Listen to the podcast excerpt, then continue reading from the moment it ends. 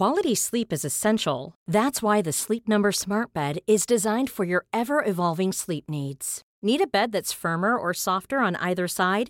Helps you sleep at a comfortable temperature? Sleep Number Smart Beds let you individualize your comfort so you sleep better together. JD Power ranks Sleep Number number 1 in customer satisfaction with mattresses purchased in-store. And now save 40% on the Sleep Number limited edition Smart Bed for a limited time. For JD Power 2023 award information, visit jdpower.com/awards. Only at Sleep Number stores or sleepnumber.com. Hola, oyentes de Coffee Break. ¿Todo bien? ¿Estáis en mi sitio? ¡Sas en toda la boca!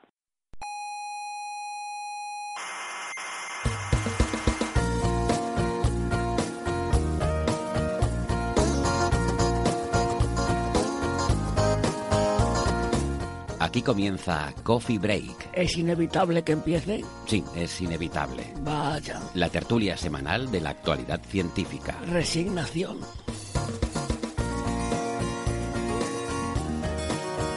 Saludos, criaturas del mundo galáctico y paraláctico. Sean todas bienvenidas a la sala GTC del Instituto de Astrofísica de Canarias. Pónganse cómodas, me van sirviendo un cafecito ustedes mismos, como si estuvieran en su casa, y ahora les presento a esta gente que tenemos por aquí. Para los nuevos, si los hubiera, o hubiese, o hubiere, yo me llamo Héctor Socas y estoy encantado de conocerlos. Los titulares del episodio de hoy. Pues hablaremos del legendario Roger Penrose, Sir Roger Penrose, que acaba de sacar eh, un paper nuevo diciendo que han detectado los puntos de Hawking que predice su teoría. Esa teoría es la cosmología cíclica conforme, que no tiene precisamente muy conformes a sus colegas. Hay polémica con el asunto. Nosotros aquí ya hemos convocado a nuestro panel de expertos a ver qué opinan y a ver si ellos están conformes o no. También hablaremos de hibridación entre especies humanas, con el sorprendente descubrimiento de un espécimen muy especial. Eh, una mujer que resulta que era hija de un denisovano y de una neandertal, dos eh, especies humanas diferentes.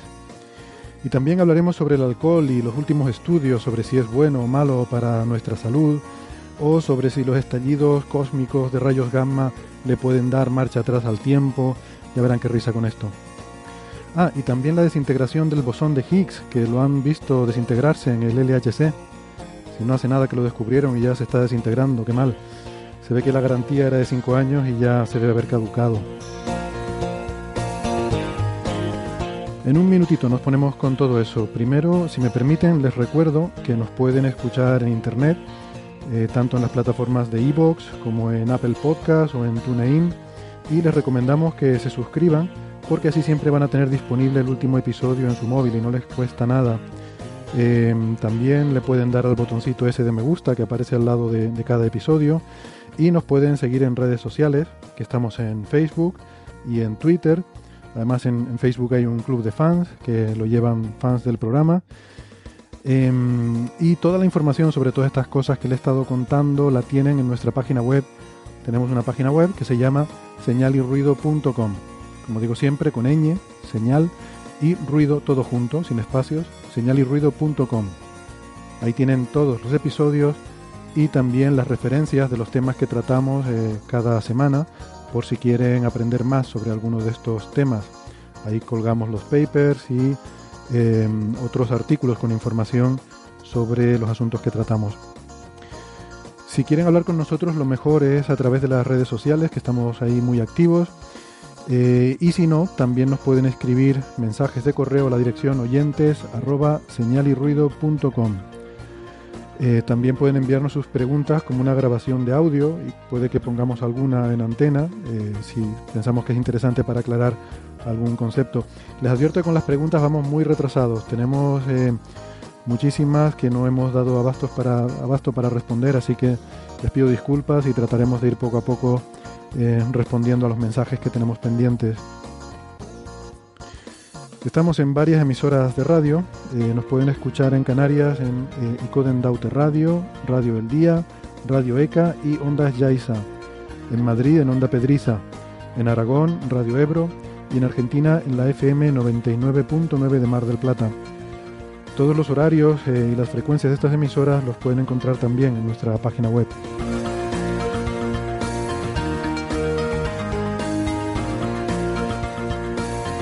Hoy conmigo en la sala GTC me acompaña Carlos Westendorf. Hola Carlos. Hola, ¿qué tal? Arroba Westen en Twitter. Este es el, Carlos no el de los pulpos, sino el de la cerveza. Ese es. Em, y, también el otro de las cervezas, Andrés Asensio. Hola Andrés. Hola, ¿qué tal? Arroba Asensio R en Twitter. Ajá. Y eh, por videoconferencia tenemos a Francis Villatoro. Hola Francis. ¿Qué tal? Un placer de nuevo estar con vosotros aquí. Estás en, tu oficina en la Universidad de Málaga, por lo que veo. Exactamente, aquí estamos ya con aire acondicionado, o sea, está bastante bien. Muy bien. Y eh, me parece que es en el Instituto de Física Corpuscular de Valencia, donde tenemos también a Alberto Aparici. Hola Alberto. Hola, hola, hola, ¿qué tal? Sí, sí, estoy, estoy aquí en el IFIC, en la sala de audiovisuales. La sala con nombre menos glamuroso de, de la historia, pero muy estricto.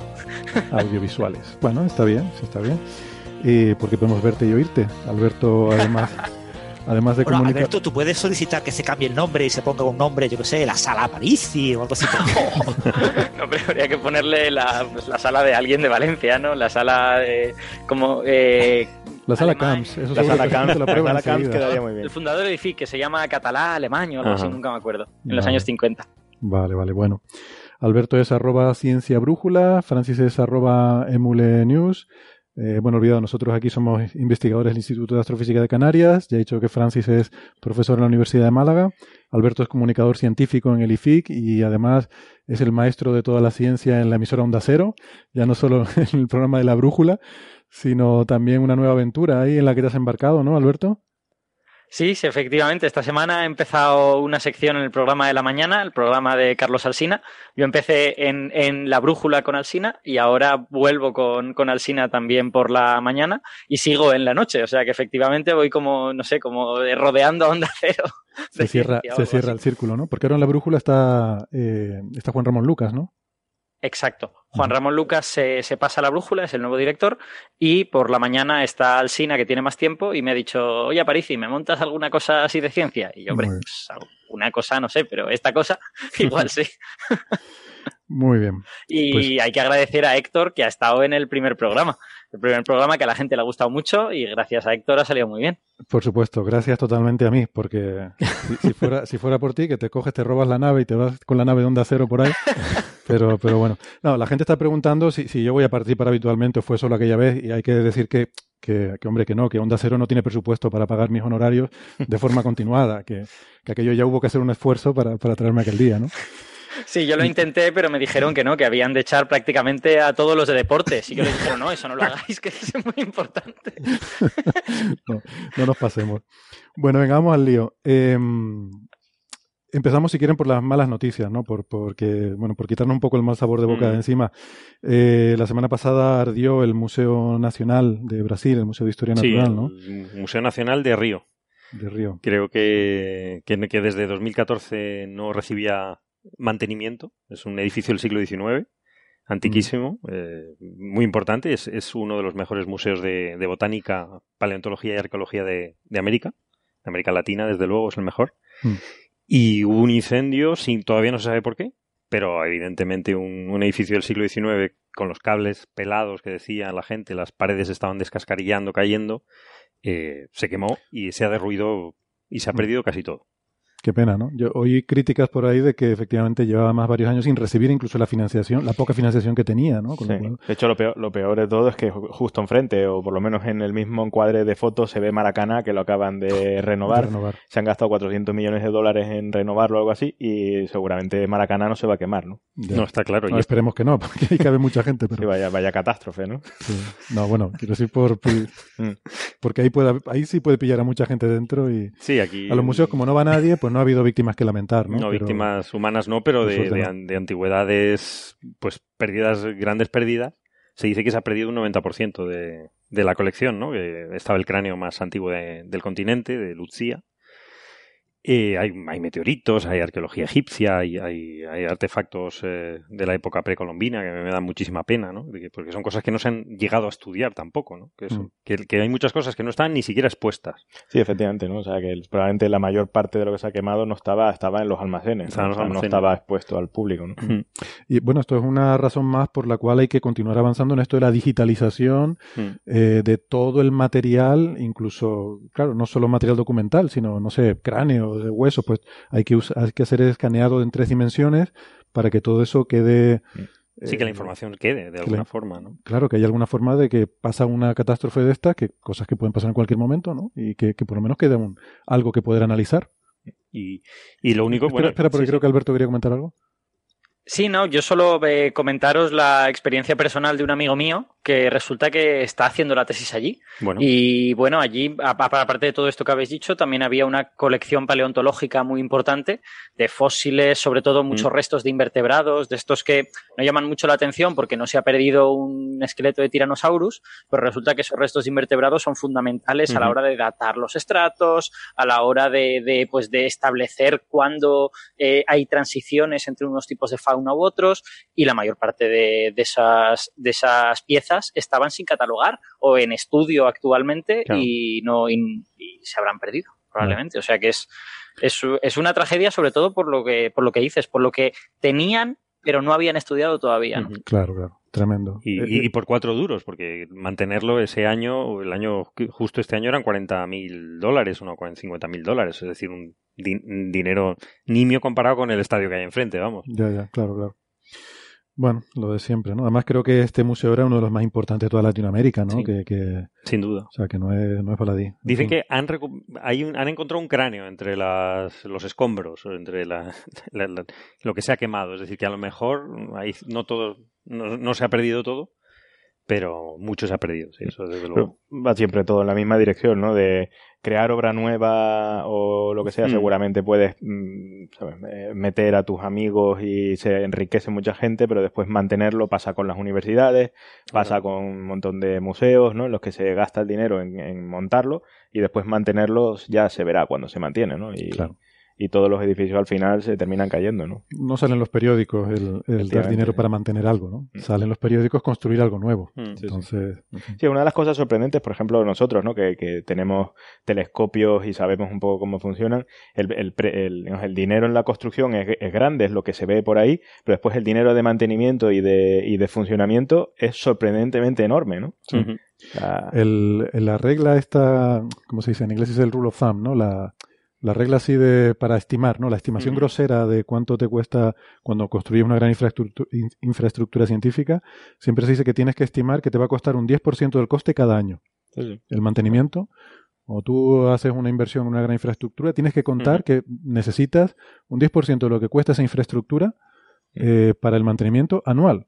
¿eh? O sea que en 10 años te vas a gastar lo mismo en mantenimiento lo que te costó eso. Y eso hay que presupuestarlo también. Bueno, pues, pues nada, terrible. Y por cierto, aprovecho, ya que estamos hablando de Latinoamérica, pues tenemos muchos amigos, eh, muchas oyentes en, Argentina, eh, donde además también nos pone una emisora de radio que lo están pasando muy mal también allí por un tema de, la economía, ¿no? La, caída del peso. Que bueno, no sé si estrictamente esto entra como ciencia para comentar en este programa, pero bueno, mandamos un, abrazo a nuestro amigo en Argentina. Y yo, no, yo no consideraría la economía como ciencia. Ya, por eso está un poco ahí, ¿no? Yo creo que un poquito sí que tiene, aunque no sé si se usa mucho, ¿no? Sí, sí se estudia como ciencia. O sea, si se usa el método científico, sí. Bueno, sí, para, predecir, para predecir el pasado, desde luego. claro. Pero, claro. Eh, yo es que cuando estudiaba cuando estudiaba física compartía piso entre, bueno, compartíamos entre cuatro amigos y uno de ellos estudiaba economía, ¿no? Y me hace mucha gracia porque, eh, o sea, la mitad de sus asignaturas eran comunes con las mías. Las de matemáticas, eh, estudiaban su análisis matemático, sus ecuaciones diferenciales, todo ese tipo de cosas.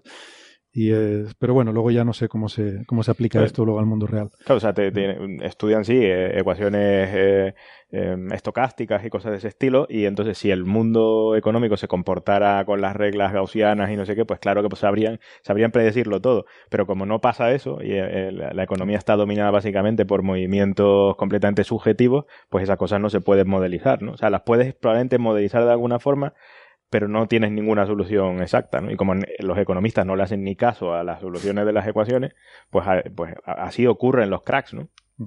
Bueno, yo que conste, a, mí sí me, yo tengo que decir a mí sí me cambian los economistas. Me genera mucha curiosidad eh, si, si, tuviera como tres o cuatro vidas, a mí me gustaría estudiar economía en alguna de ellas para, para formarme un criterio, ¿no? Porque efectivamente, como físicos, nos reímos mucho de este asunto de no, bueno, explican el pasado, pero en el futuro eh, son, son disciplinas que fallan estrepitosamente y tal. Y la verdad es que me gustaría saber por qué. O sea, no, y como no sé nada de economía, porque es un conocimiento de leer periódicos, el que yo tengo, la verdad es que no, no tengo nada de criterio y no puedo ni criticar ni dejar de criticar. Pero esto, es como, ustedes han leído lo de las fundaciones de Asimov, la, Exactamente, lo que iba a decir yo, esto. Ah, pues dilo, dilo tú, que seguro que lo dices mejor. No, lo que pasa con la economía es que la hipótesis básica subyacente de la economía, como en física, por ejemplo, en la conservación de la energía, en la economía la hipótesis básica es el comportamiento racional. Es decir, las decisiones son racionales y la irracionalidad solo genera pequeñas fluctuaciones. Lo que pasa en la realidad económica es que hay ciertos individuos irracionales que tienen un enorme poder y que modifican terriblemente la economía. Son como datos espurios que te cambian completamente las leyes de la física. Y entonces, claro, eso en física no pasa. Pero en economía sí pasa. Y un ejemplo muy bonito es la fundación, la serie de fundación de Asimov, que tiene el mulo. El mulo es una persona que controla enormemente el comportamiento de, todo ese imperio, eh, con decisiones muy bien eh, eh, tomadas porque son absolutamente racionales. Entonces los, los, eh, hay una, una especie de secta que controla, eh, se llama, ¿cómo era? La, la, historia, ¿no? La, la psicohistoria. La psicohistoria. La, sí, la, psicohistoria es el nombre de la disciplina. Mm. Entonces ellos controlan eh, la realidad eh, porque pueden predecir el comportamiento racional. Entonces con pequeñísimas acciones adecuadas, un efecto mariposa, logran modificar y controlar el comportamiento de toda la galaxia. Sin embargo, lo que hace el mulo es absolutamente impredecible. Por lo tanto, es absolutamente incontrolable. Cualquier pequeña acción en el entorno del mulo, nunca sabes qué consecuencias va a tener por su irracionalidad. Y eso es lo que pasa en la economía de mercados en el mundo actual. Pero, pero eh, aparte de eso, o sea, yo creo que incluso una economía en la cual no fuera predecible, eh, pero probablemente fuera, uno pudiera caracterizar su distribución, ¿no? Que, por ejemplo, todos esos cambios fueran de tipo gaussiano o lo que sea, ¿no? Pues uno podría predecir valores promedio de cuánto valdría el dólar de aquí a, cómo, cómo es la variación del dólar de aquí a 20 años o lo que sea, ¿no? Y eso, de hecho, es lo que se hace con las ecuaciones estocásticas que, que los economistas han desarrollado, ¿no? El problema es, como dices tú, eh, Francis, que que eh, esas variaciones no son conocidas. Sus distribuciones muchas veces tienen eh, colas que no controlamos, en las cuales se producen fluctuaciones. En un día, de repente, cambia eh, un 50% el precio del dólar, ¿no? Y eso no, se puede, no, no estaba predicho, ¿no? Con lo cual, automáticamente todo el, sistema matemático se te cae y ya no funciona para nada, ¿no? Y ya no puedes predecir, predecir nada, ¿no? Sí, yo, vamos, no, tampoco quería entrar en una discusión a fondo sobre. Otro día, si quieren, podemos hablar de la economía como ciencia, ¿no? Que puede ser un tema interesante de debate. Solamente quería, pues eso, eh, mandar, eh, mandar un saludo a, a, fin, a la gente que nos escucha desde Argentina, que lo deben estar pasando mal ahora mismo. Eh, quienes lo pasaron mal durante un, un, cierto instante de tensión, me imagino, no creo que de pánico, pero sí de cierta tensión y desasosiego, habrán sido, supongo, los astronautas de la Estación Espacial Internacional, con una situación que hubo también hace unos días, ¿no? Que por fortuna se resolvió. Sí, hace unos días vieron cómo iba decayendo la presión de, de la estación internacional, que tiene sus oscilaciones por algunas operaciones que, pierden presión, pero iba decreciendo la, alarmantemente la, la, presión y no sabían por qué. Lo cuenta todo muy bien Daniel Marín en su, en su blog de Naucas, como siempre. Y, Eureka Blog. Eureka Blog. Y resulta que eh, estuvieron eh, sin encontrar la fuga, porque al principio era muy pequeñita y luego fue diez veces más. O sea, Esto es como ahora después del verano, ¿no? Cuando uno se compra una colchoneta para la, para, para la playa y se te pincha y te pasas media hora intentando localizar por dónde, ¿no? claro. bueno, aquí no habría agua porque uno usa el truco de echarle agua y ver cuando salen burbujas. Claro, no lo puedes meter en, agua con jabón y que salgan burbujitas. justo lo estaba pensando, ¿no? ¿Cómo encuentras una fuga, además pues tan pequeña como luego se vio que era, ¿no? ¿Cómo, cómo puedes buscar eso? Me parece, debe haber herramientas, supongo. hay herramientas, bueno, hay unos, creo que lo, cuenta Daniel en, en, el blog, lo tiene ahí, hay unos, unos medidores de ultrasonidos o de que, pueden ver dónde, está el. Qué, está emitiendo esa fuga, ¿no? Y bueno, sobre todo eh, compartimentar, o sea, van cerrando esclusas eh, para ver de, para limitarlo. Mm. Al final eh, resultó que era en la Soyuz, en el módulo que estaba acoplado a la estación internacional, el módulo ruso, en la zona habitable donde estaba la tripulación. Lo que, lo que a mí me, ya me, me alarma totalmente es que no lo encontraron y se fueron a dormir. ¿Ah, sí? Sí. O sea, esa gente está hecha O sea, de para que vean-. Eso- Son claramente so- sobrehumanos. son sobrehumanos. Es O sea, no encontraron la fuga. Eso es porque la fuga era lenta. O sea, quiero Sí, decir, claro. es una fuga y tal, pero, pero me parece que el cálculo era que tardaría 20 días Sí, en pero- vaciar la estación. Ya, pero- Pero vete a razonable. dormir. O sea, siempre cabe la posibilidad de que se rompa mucho y te mueras mientras estás durmiendo. Pero, hombre, si- siendo razonable, pues tampoco era tan absurdo, ¿no? Pues yo dormiría con un ojo abierto. Sí, yo no dormiría muy bien. ¿eh? Yo no conciliaría el sueño sabiendo que hay algo que está mal.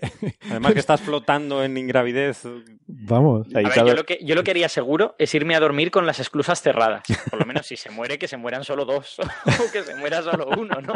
Pero, eso seguro. Pero De todas formas, la Soyuz Esta gente no debe ver películas, porque está claro, si, si, ves, si ves películas no te vas a dormir sabiendo que hay O sea, algo. si te dicen que dentro de 20 días puede, vas a morir y te vas a, aún así te vas a dormir, eh, claramente esta gente tiene cosas mucho más peligrosas. A ver, ellos saben, en la Soyuz puede, puede, en modo de emergencia puede llegar en tres horas a la superficie. O sea, se meten en un módulo que se desprende automa- eh, rápidamente, eh, pirotécnicamente y llegan. O sea, Vale, hay, hay salida de emergencia. hay salida de emergencia para ellos, con lo cual... Pero aún Bueno. yo no así tampoco dormiría. No, yo no. Bueno, yo no dormiría estando todo bien. Por Pero vamos, yo, yo soy muy agonía. Y nada, y al final se ha encontrado la, la fuga y Mm. es un agujerito sospechosamente perfecto, circular, que en un principio decían que era por un micrometeoroide, pero que no es posible porque es por dentro. Es decir, es un agujero por dentro y... Bueno, eh, un agujero por dentro, pero llega hasta el no- exterior. sí, pero toca la, la chapa de fuera y está y no, no llega al espacio. Ah, vale, ok. Entonces es imposible pero que sea está un en lo que, lo que debería ser aislante, ¿no? O sea, el- O sea, que, que no se ve el agujero de salida o de no, entrada. no de- pones el ojo y ves el espacio. No, ¿no? no, no puede. Es un agujerito de nada, un- menos de un milímetro, ¿no? Sí, un sí. milímetro o algo así, era muy pequeñito. como muy pequeñito. Mm. Entonces, y tiene y es perfectamente circular y como si se hubiese hecho con una broca. Un taladro, vamos, Con un taladro. taladro. Entonces, la, la- la explicación más plausible es que se ha, se, ha, se ha cometido un error en la fabricación del módulo de la Soyuz en, en Rusia, en la- por la empresa que lo fabrica, y eh, lo intentaron reparar de forma mm, chapucera, Pusieron un chicle. Un y chicle, mal, con un chicle. un, un pegamento malo, y que se ha soltado. Ese pegamento se, se- se ha ido. O sea, la idea es que alguien se equivocó al taladrar, dijo, uy, que aquí no era, y voy a taparlo. Y, Mi, mi- mi solución láser de Ocan es claramente que alguno de los experimentos dentro de la estación espacial generó un agujero, micro agujero negro y salió. Wow. Pero Esa- claro, seguramente esa no es correcta. ¿no? Esa- y se yo desintegró. tengo, yo tengo una idea mejor. Yo creo que es uno de los astronautas. Que ahí hay un misterio en plan 10 negritos. y que uno de los astronautas está intentando boicotear la, la Estación Espacial Internacional. Bueno, no te rías que hay quien dice eso. En Rusia Sí, se está diciendo sí. eso. Se está diciendo que, que, que es sabotaje. Realmente lo están investigando por sabotaje. Porque es un tema de Estado. Pero de un astronauta Pero a, a lo mejor es que Bueno, eh, a saber. a lo mejor es que extrapolan sabotaje a alguien que cometa un error y no lo reporte de la manera apropiada o algo Sí, por el estilo. Puede ¿no? ser. No, creo que estén pensando que sea sabotaje que lo haya hecho un astronauta. ¿no? No, o sea, eso... se- A ver, se ha dicho en algunos medios de comunicación en Rusia. Yo no sé hasta dónde llega la noticia, No pero sé. sí lo vi. Bueno, eh, Daniel Marín lo había tuiteado en alguna eh, en algún momento estos días que por lo visto estaba circulando en medios de comunicación rusos que algún astronauta estadounidense, por alguna razón, porque quería volver a casa o lo que fuera, hubiera saboteado. O sea, parece totalmente ridícula No, la, historia, ¿no? Pero Pero a lo mejor. eh, estamos acostumbrados a ver en medios de Alberto comunicación. tiene razón, ¿no? A lo mejor sabotaje en ese caso es igual que si tú entras en el Kremlin y, y rompes una ventana, ¿no? A lo mejor, eh, por definición, eso es sabotaje, ¿no? Aunque sea porque te, te hayas vuelto loco, ¿no? Y no lo hagas por con ninguna razón, ¿no? A lo mejor. Lo peor de todo es que esto ya había pasado. O sea, no, no en este caso, en, en otros, en otros, en otras lanzaderas. Está lleno de chicles, se- era no, o sea, Soyuz. se han cometido errores y los, in- yo no sé qué pasa allí en Rusia, pero los ingenieros no lo dicen. Porque por algún motivo, que yo no, no es conspiranoico, sino que represivo simplemente. Es decir, Que a lo mejor si no metes la a- pata, a si decirlo. rompes algo lo tienes que pagar. Yo qué Debe sé, ser. a lo mejor hay Pero sí, de- es que es una tontería porque si metes la pata esto se puede soldar en tierra facilísimamente. Y ya está. O sea, y, y se arregla y, y ya está, y- y aguanta ya todo. Vamos, no, no hay ningún problema. Sí, pero no decirlo es tú lo como peor. metiste la pata, pues te, te echan o... A mí me da que, que pagarlo que, que hay alguna represalia contra esas Alguna personas, represalia. porque ya ha pasado y también mm, han cometido algún error y se han, han ocultado ese error, con lo cual algo está pasando ahí que no. Las condiciones laborales no parecen muy, saludables. Nunca lo han sido, ¿no? O sea, que mucha gente, el, fracaso no estaba permitido en la Unión Soviética tampoco, ¿no? Y entonces mm. la gente prefería esconder las cosas eh, antes que admitir que, era una de las diferencias con Occidente, ¿no? Que, que aquí se, se, admitía como por, porque con, por, gracias a eso podías aprender algunas cosas, ¿no? Allí, bueno, admitir un error era lo peor que podías hacer, ¿no? Pues te llevaban a Siberia automáticamente, ¿no? Bueno, pero no le echemos la culpa a todos los rusos. ¿Acordáis del desastre de la, de la Challenger, del transbordador? Sí, pero se llevó, se llevó al final. De cadena de mando. O sea, un error, se detecta un error, se ve que eso va a fallar con absoluta seguridad. Y conforme va subiendo la cadena de mando, bueno, quizás falle, quizás no, casi seguro que no falla, no va a fallar, venga, lancémoslo cuando sea, ¿no? Y, murieron personas. Y aquí no ha muerto nadie. Sí, digamos que en, en, la Unión Soviética parece que era eh, más probable que la gente lo ocultara y en Occidente más improbable. Vale, bueno, a lo mejor he generalizado un poco demasiado demasiado lo bestia, ¿no? Pero, pero digamos, era la filosofía un poco del tema, ¿no? Sí, hay cosas, bueno, estaba acordándome de la historia esta, ahora no recuerdo los detalles, ¿no? Pero el, el, creo que era un teniente o algo así que estaba encargado de los sistemas de alerta temprana de, misiles balísticos y que no sé en qué momento hubo una alerta por unos eh, que eran unos reflejos de radar que recibían eh, ahora no me acuerdo qué y puso en alerta roja todo el sistema de respuesta nuclear de la Unión Soviética eh, y hubo un militar que tomó la responsabilidad de decir no no me creo esta, que estas, estas señales, que estos fallos sean debidos a un, a un ataque occidental y no siguió el protocolo que hubiera involucrado pues eh, una escalada de eh, una escalada militar que hubiera podido terminar incluso con lanzamiento de misiles soviéticos ¿no? Eh, este hombre que fue prudente y debería haber sido de hecho este hombre tendría que estar considerado es que ahora no recuerdo el nombre me da, me da un montón de rabia tendría que estar considerado un héroe de la humanidad tendría que tener estatuas en cada en cada pueblo del mundo sin embargo Héctor Stanislav Petrov exactamente gracias Francis muy bien pues, eh, sin embargo, su, eh, o sea, su historia fue prácticamente enterrada en la Unión Soviética. Él fue, pues, casi como alguien que había avergonzado a la nación al haber encontrado un fallo que en el sistema, ¿no? De un sistema tan importante como el de respuesta nuclear, eh, que simplemente por un, un hecho natural podía hacer fallar el sistema, ¿no? Y este hombre no es recordado ni en Occidente porque creo que no se le ha dado mucha importancia, ni en la propia Unión Soviética porque se consideró, pues, que no sé, que había un poco avergonzado al país al exponer este fallo, ¿no? O sea, que estas cosas, claro, estamos hablando de la Guerra Fría donde el orgullo era una cosa... En plena Guerra Fría. Claro, también en Estados Unidos el orgullo nacional era, algo muy importante, ¿no? En fin, el, orgullo nacional siempre es una cosa muy mala para todos. Desde luego. en todos los ámbitos de la vida. En fin, vamos a, a seguir para adelante. Eh, más cositas así breves, eh, a ver si vamos aligerando el paso. La sonda Kepler se ha reactivado, lo cual nos pone contentos, pues somos muy fan de Kepler, ¿no? Eh, Kepler es este satélite que está buscando exoplanetas desde 2009, que se lanzó. Y bueno, pues ha tenido una historia bastante, a pesar de todo el éxito que ha tenido, ha tenido una historia un poco convulsa porque tuvo una serie de fallos en 2013 en los, los volantes de inercia.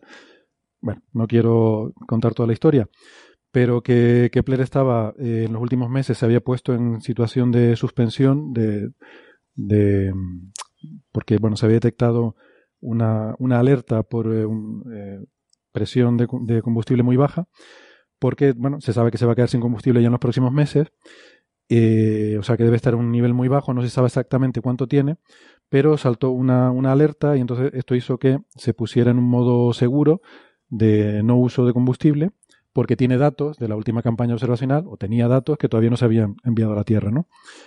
Cuando fue el momento eh, propicio para enviar esos datos, se, reactivó, se enviaron los datos, se inició una, nueva campaña de observación, em, y bueno, luego eh, se volvió a poner, eh, otra vez se detectó un fallo cuando fue en el, el 24 de agosto, se volvió a poner en modo de hibernación, después de que se bajaran todos los datos de la campaña 18, eh, y ahora, el día 5 de septiembre, se volvió a, se volvió a activar, se volvió a, poner en modo de, de, observación científica, aunque se ha detectado otro fallo. Eh, en este caso, en un propulsor que parece ser, podría, bueno, no se sabe, pero podría ser debido al bajo nivel de combustible que tiene la sonda, ¿no?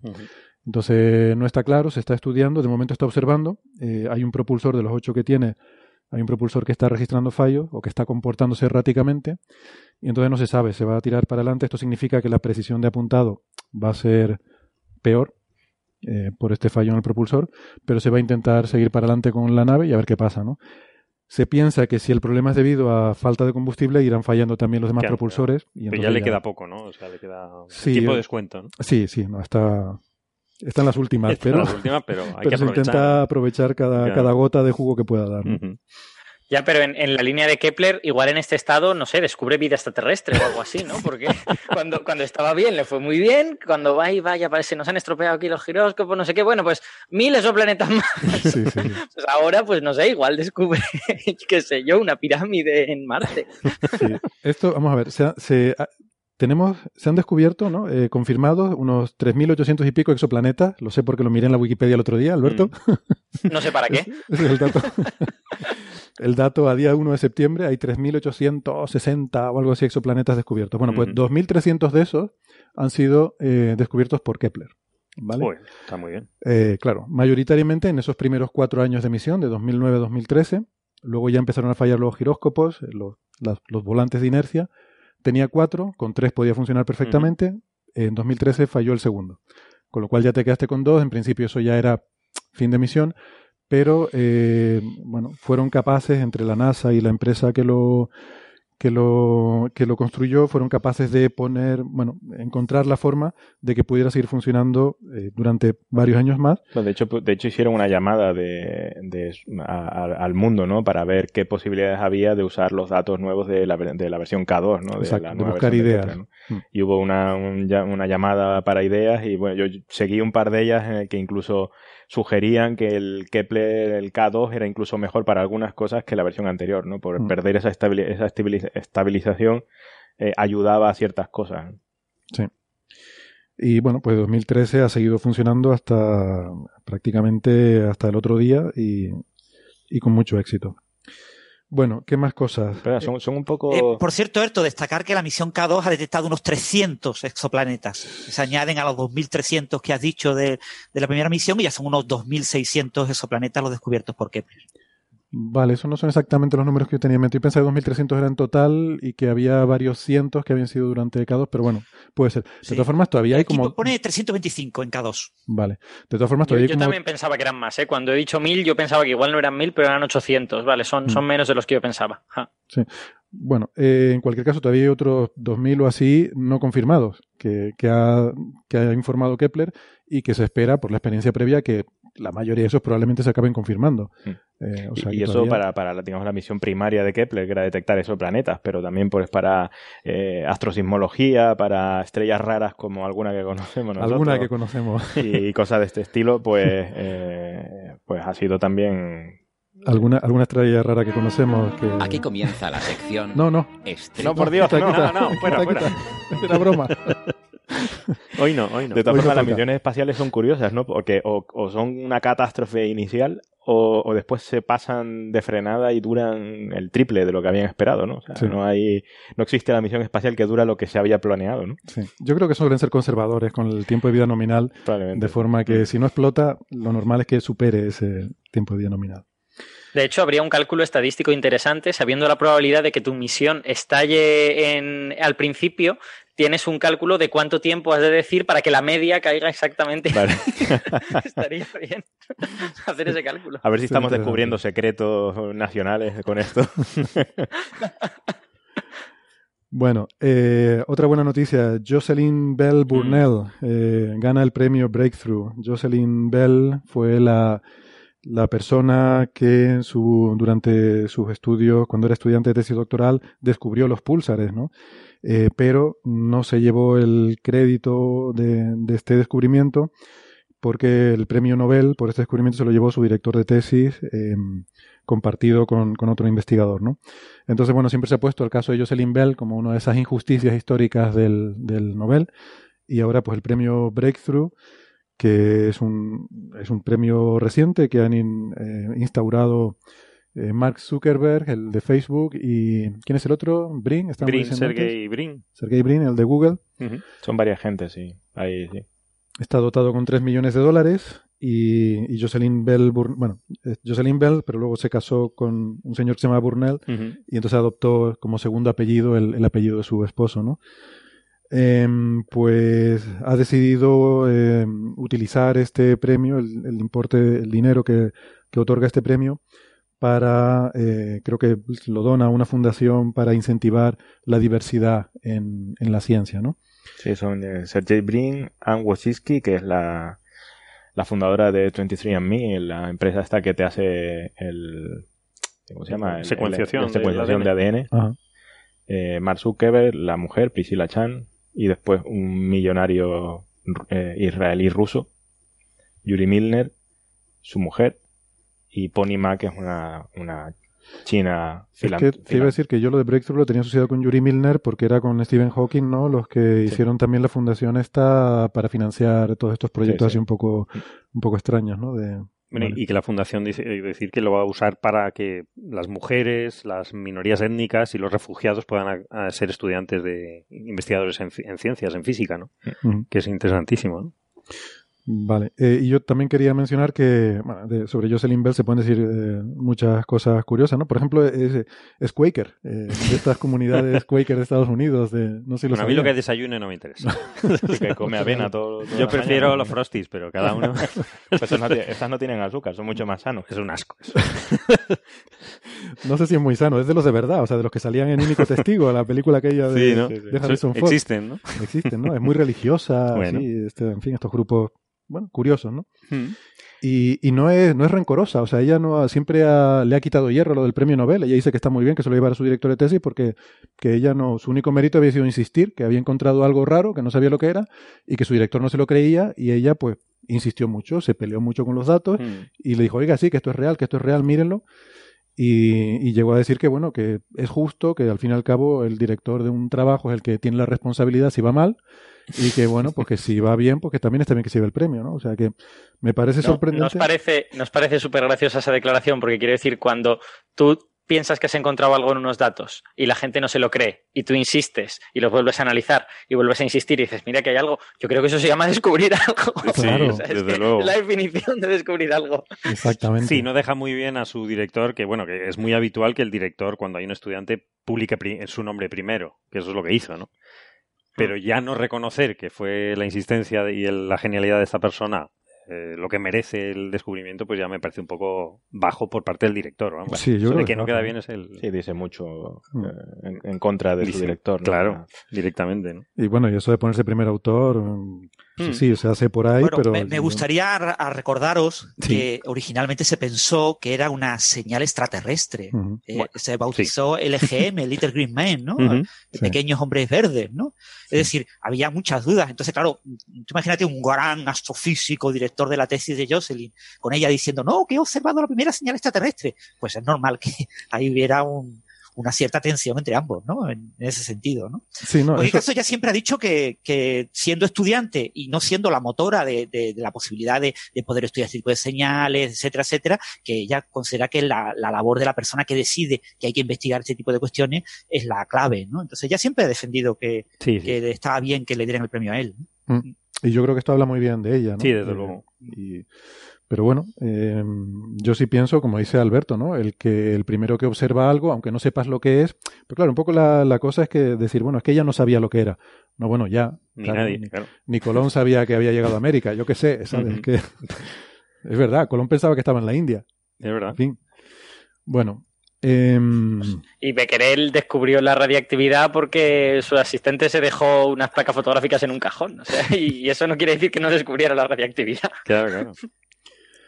Vale, pues nada, que nos alegramos por Jocelyn Bell, porque al fin y al cabo estos premios pretenden competir un poco con el Nobel, ¿no? Entonces es como decir, reparar un poco. Son un poquito más justos, entonces. no lo sé si serán más justos, pero bueno, por lo menos han reparado lo que muchos pensamos, quizás me atrevo a decirlo en primera persona, que es una, un poco una injusticia histórica, ¿no? Yo creo que sí. Y una cuestión, Héctor, eh, vosotros que sois astrofísicos y astrónomos y gente en ese área, eh, Jocelyn Bell, ¿creéis que, olvidándonos del tema del descubrimiento del primer pulsar, su trabajo posterior es merecedor de un premio Nobel o, no lo creéis? Yo es que no lo conozco, francamente. Claro, es que lo que me pasa a mí, o sea, yo ignoro realmente qué otras cosas ha hecho mm, de suficiente relevancia. ella dice, ella reconoce que su mejor trabajo fue cuando fue estudiante y es esto. Entonces, realmente quizá lo más destacable sea esto.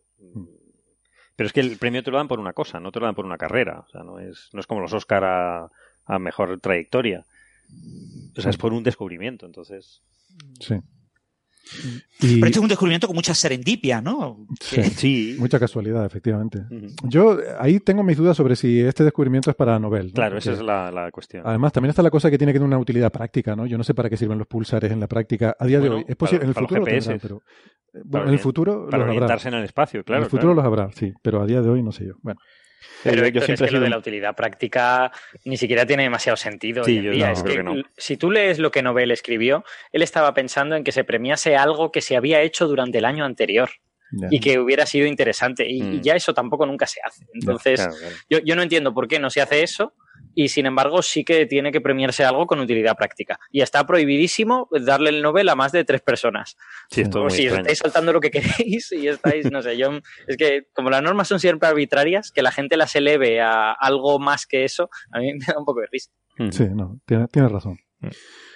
Bueno, em, vamos a ver. Eh, Alberto, nos comentabas que, em, que ha fallecido también una, una, persona muy importante en el mundo de la ciencia, Luca Cavalli Sforza, que fue muy importante en el, en el desarrollo de la genética, ¿no? Eh, yo esto no lo sabía, pero, pero vamos, que, que fue una figura muy importante es básicamente el padre de la aplicación de la genética de poblaciones a la, especie humana. La genética de poblaciones se ha estudiado en, muchos, muchos otros seres, pero básicamente este es un señor que en la segunda mitad del siglo XX es el que empezó a tratar de recopilar, no, no todos los hizo él, yo creo que él hizo alguno, pero, pero pocos. Él eh, lo que hizo es recopilar datos genéticos recogidos en muchos lugares del planeta y tratar de comparar ver, a ver, el, humano medio de Wisconsin eh, es muy diferente o muy parecido al humano medio de Uppsala. Eh, y este, ¿cuánto se parece al humano medio de Japón o de, o de Sudáfrica? ¿no? Eh, y en todos esos datos, gracias a esas comparaciones, se pudo elaborar una especie de árbol de cuándo se habían separado las diferentes poblaciones. Eh, porque por lo de siempre, porque cuando eh, dos poblaciones se pasan mucho tiempo separadas, desarrollan mutaciones que son diferentes en cada una. Si, si, hay dos grupos humanos que se mezclan genéticamente de manera continua, aunque yo desarrolle cierta mutación, y no estoy pensando en mutaciones que sean ni malas ni buenas, ¿eh? la, mayor parte de las mutaciones son neutras, no, no, sucede nada. Yo desarrollo una de esas mutaciones cuando, cuando me convierto en un cigoto y si yo sigo interaccionando con otros grupos humanos, pues esa mutación se va a difundir por ahí. Pero sin embargo, si yo estoy separado y en la isla de al lado nadie se mezcla con la de esta isla, esa mutación se puede extender por mi isla y por la isla de al lado no. Pues mm. con este razonamiento, pero muy, mucho más a lo grande, porque tienes que coger pues muchas poblaciones en África, poblaciones en Asia, poblaciones en Europa, en América y todo esto, eh, trabajos como los de Luca Cavalli Sforza permitieron de alguna manera construir el árbol genealógico de la, de la humanidad, si quieres.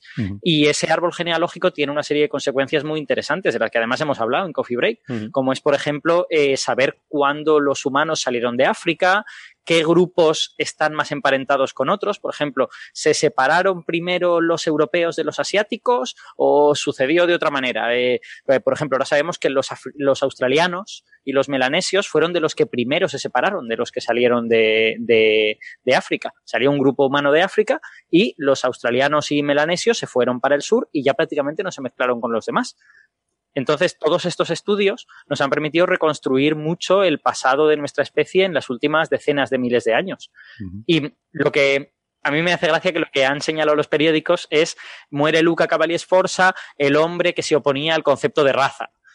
Es verdad, Luca Cavalli Sforza se oponía al concepto de raza y además con pruebas en la mano, ¿no? Viendo que las, las, los grupos humanos estaban mucho más mezclados de lo que parecía, ¿no? Oye, que pero tú podías encontrar es un muy buen epitafio. O sea, a mí, me gustaría mm. que, se dijera algo así de mí cuando muera, ¿no? A ver, el, titular es bonito, pero es cierto que eh, yo creo que su trabajo no es solo mm. eso, e incluso eso ni siquiera es la parte principal, aunque él hizo un poco de, defensa de esa idea, ¿no? Del de, concepto de raza. Creo que en, algún artículo decía, el concepto de raza ha hecho más daño que bien. No es que no tenga sentido, pero es que al final ha hecho tanto daño que, mira, casi mejor no lo usamos, ¿no? Mm, claro, pero ¿se refería eh, científicamente o socialmente también? Eh, socialmente, él estaba pensando socialmente, básicamente. Pues, pues o sea, decía que... él prefería usar grupo étnico, por ejemplo, una, notación mucho más neutra y que no hiciera referencia a, todas estas, a todos estos problemas. La cuestión es que, bueno, es un, es un señor fundamental. Eh, hay, un, hay un libro, un librito suyo que se llama Genes, Pueblos y Razas, que es del año 96 y que es maravilloso. Yo he leído una parte solo, pero he leído sobre todo reseñas, gente que construyó otras ideas sobre eso. Y básicamente ese libro que ya eh, ya recopila, digamos, el trabajo de casi toda una vida, porque él empezó a trabajar en los años 60, eh, de alguna manera te dice, mirad, con los genes podemos eh, reconstruir este árbol genealógico de la humanidad, ahora podemos ver cómo casa eso con los grupos étnicos que vemos hoy en día en la Tierra y de alguna manera quizá reconstruir cómo se han movido, pero es que encima observamos que hay una correlación importante, no perfecta, pero sí importante, con las lenguas que habla la gente de alguna manera demostrando que cada grupo humano cuando se mueve se lleva su lengua y cuando tú encuentras una lengua de una cierta familia aquí, pues es porque probablemente ese grupo está genéticamente emparentado con los otros que hablan una lengua similar. Son, son en mi opinión, son trabajos súper interesantes. ¿Cómo has dicho que se llama el libro, Alberto? Eh, genes, pueblos y lenguas, creo, ¿no? Ah, vale, es que habías dicho otra cosa. Yo creo que has dicho genes, pueblos y razas. Y te iba a decir, bueno, pues ¿Ah, para no gustarle. Ah, vale. Para no gustarle el concepto, genes, pueblos y lenguas. Vale, vale, pues mejor entonces. Y de hecho, en, la, en el blog de Coffee Break eh, dejaremos enlazado un PDF de un artículo que escribió Cavalli Sforza para la, para la Scientific American y que está traducido al español en la investigación y ciencia, en donde de alguna manera hace un resumen a grandes rasgos de todo esto y el artículo está muy interesante. Recomiendo que la gente lo lea. Vale. Muy bien, pues de genética y de, y de poblaciones humanas antiguas seguiremos hablando más tarde, ¿no? Eh, por lo pronto, si quieren, cambiamos un poco de, tema. Y a mí me gustaría aclarar eh, una, una, noticia que bueno, pues muchos oyentes nos han hecho llegar a través de redes sociales porque les generaba eh, una cierta zozobra existencial eh, ¿Por qué? Pues porque habían leído mm, artículos, particularmente uno eh, del que nos llegaban muchas referencias, en el diario ABC, firmado por, eh, nada más y nada menos que Juan Manuel Nieves, uno de nuestros habituales aquí en la sección de Coffee Break, en el que el titular del artículo es, afirman que los estallidos de rayos gamma pueden invertir el tiempo. Y cuando uno lee el artículo, pues se queda con la impresión de que estamos hablando aquí de una especie de máquinas del tiempo, de unas grandes explosiones cósmicas que pueden alterar el flujo del tiempo y hacer cosas de estas que vemos en, en yo como siempre yo instauraría una sección que es la abominable sección de nieves. Entonces Porque bueno. siempre hay un problema con, con esto ¿no? hay que decir en su descargo que no es el único no también ha aparecido así en otros medios y esto de la inversión del tiempo entonces bueno pues no me ha quedado más remedio en este caso a mí sí que invertir tiempo pero, pero, pero invertir en el sentido de, de perder tiempo en intentar ver de qué va esto eh, leer algunos artículos y básicamente perder horas de mi vida eh, en cosas que a lo mejor no lo merecían, ¿no? Porque realmente esto no, no, tiene nada que ver ni con máquinas del tiempo, ni con cosas mágicas, ni con, ni con nada, de nada. No, lo bueno es que ya sabes de lo que no va. Ya sabes de lo que no va, claro, Entonces, pero, pero, como digo, pues. Claro, no, luego pierde el tiempo en, en descifrar. Uno tiene que invertir el tiempo. ¿Cuál es la noticia? ¿no? Hay que invertir el tiempo en. Y, y, a lo mejor a esto se refiere lo de invertir el tiempo, ¿no? Pero, pero vamos, que, que, hay que andar ahí por, ahí por ahí a veces desfaciendo en tuertos. Hmm. El caso es que cuando lees el artículo en el ABC, no dice nada que sea estrictamente, o sea, que, que sea mentira. No, es, es, es, hábil, es la habilidad.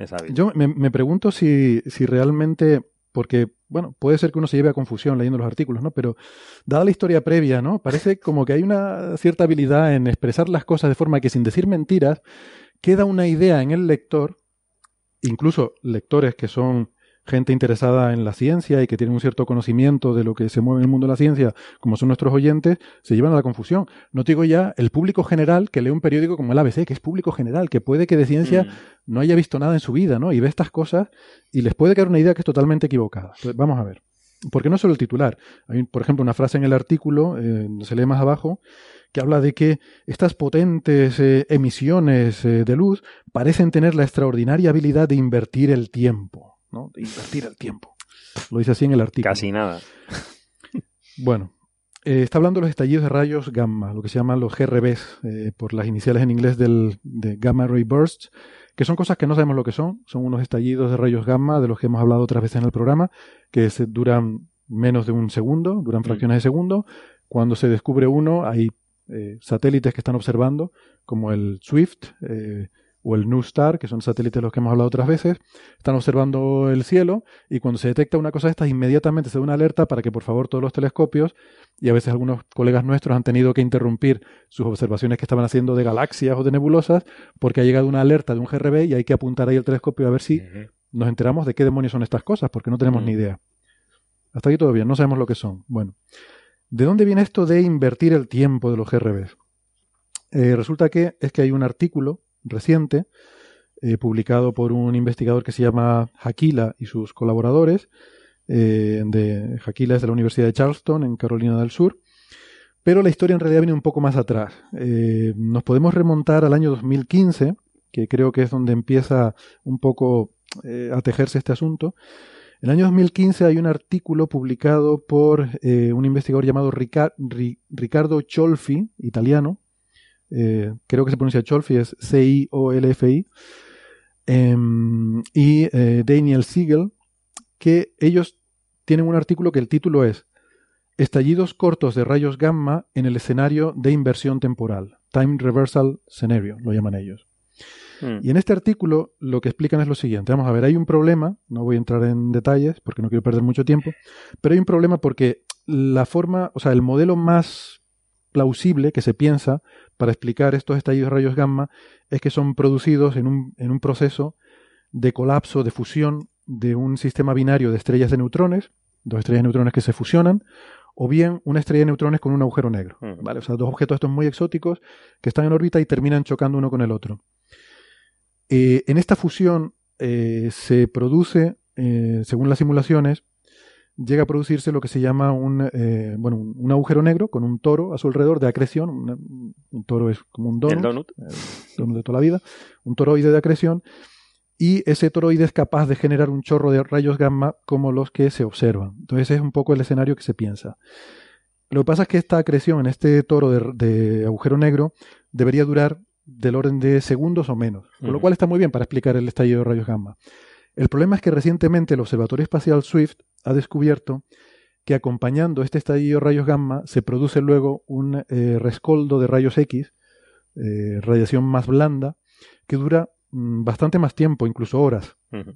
Entonces, además de este estallido de rayos gamma que dura una fracción de segundo, mm, va seguido de ese rescoldo lento que dura horas de rayos X. Y esto es lo que el modelo no encaja. Porque, como digo, este toro de agujero negro radia, durante menos de un segundo. Entonces, se puede explicar que haya una estrella de neutrones que pueda dar lugar por un mecanismo que se llama spin down, que se ralentiza la rotación. Bueno, da igual, no, no quiero entrar un poco en los detalles, pero el problema es que estos modelos nos darían primero el rescoldo de rayos X y luego al final el estallido de rayos gamma. ¿no? Entonces la cosa está como al revés de lo que se observa. Entonces en este artículo de 2015, Chiolfi y Siegel, ellos proponen un escenario en el cual le dan la vuelta eh, ellos dicen que se genera una estrella de neutrones primero, esa estrella de neutrones genera los rayos X, pero esos rayos X están atrapados por todo el material envolvente y no salen inmediatamente, sino están un poco retenidos. Y luego después la estrella de neutrones colapsa, forma el agujero negro, pega el pepinazo de rayos gamma que es capaz de perforar todo lo que hay en medio, sale el pepinazo de rayos gamma y los rayos X que están atrapados todavía en esa nebulosa van saliendo más lentamente. Entonces, a esto ellos lo llaman el escenario eh, time reverse, el escenario invertido en el tiempo, porque les produce primero los rayos gamma y luego los rayos X, ¿vale? Aquí no hay nada exótico, no hay nada de viajes en el tiempo, es simplemente... No, pero el título ya lleva a confusión. El título ya... el título ya, siendo justo, no es un problema solo de nieve, sino que... es un tecnicismo mal interpretado. Mal interpretado. Es un tecnicismo mal interpretado. Entonces siempre digo que los físicos somos horribles poniendo nombres. Y este nombre es horrible. El escenario de Time Reversal, no, por favor. Mm.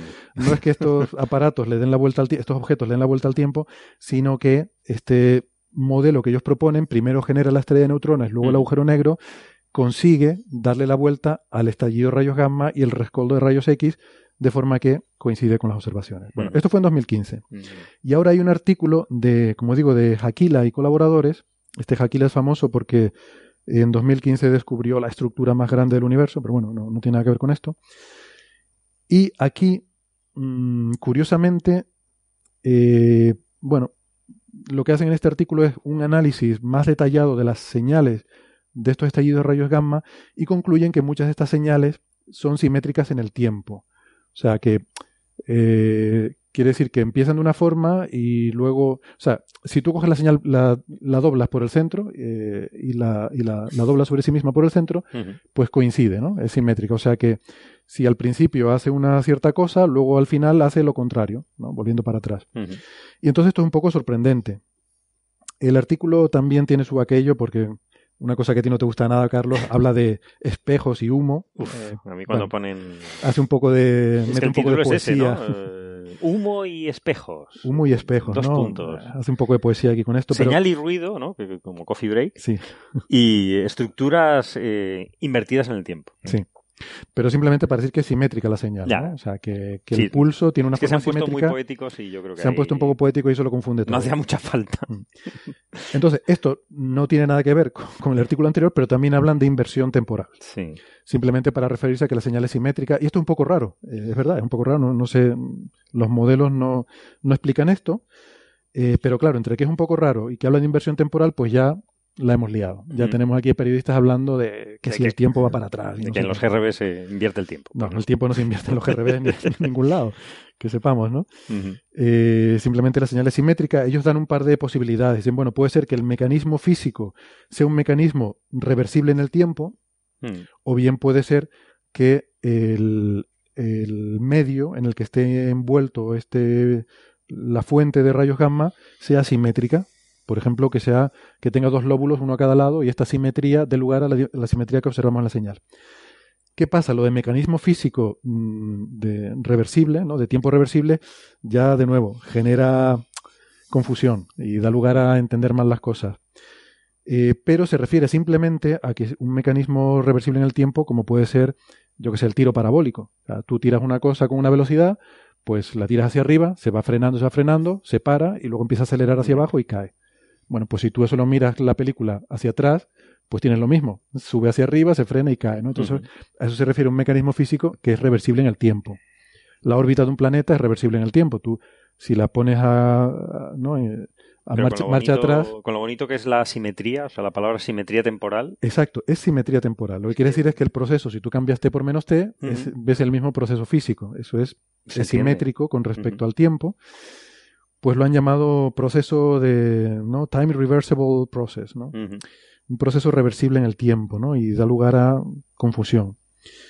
Entonces, bueno, ellos dicen en el paper que creen que, no es lo primero, que no es que la física que lo produce sea reversible en el tiempo, sino que probablemente, eh, pero no, no lo explican bien, dicen que sospechan que, o sea, tampoco está muy bien argumentado, pero sospechan que es lo segundo y dan un ejemplo de que, bueno, da igual, no quiero entrar en más detalles, sino simplemente que distinguen entre que la cinemática sea reversible en el tiempo o que el proceso físico sea reversible en el tiempo. Pero ninguna de estas dos cosas es mística, ni tiene que ver con, viajes en el tiempo ni nada de eso, ¿vale?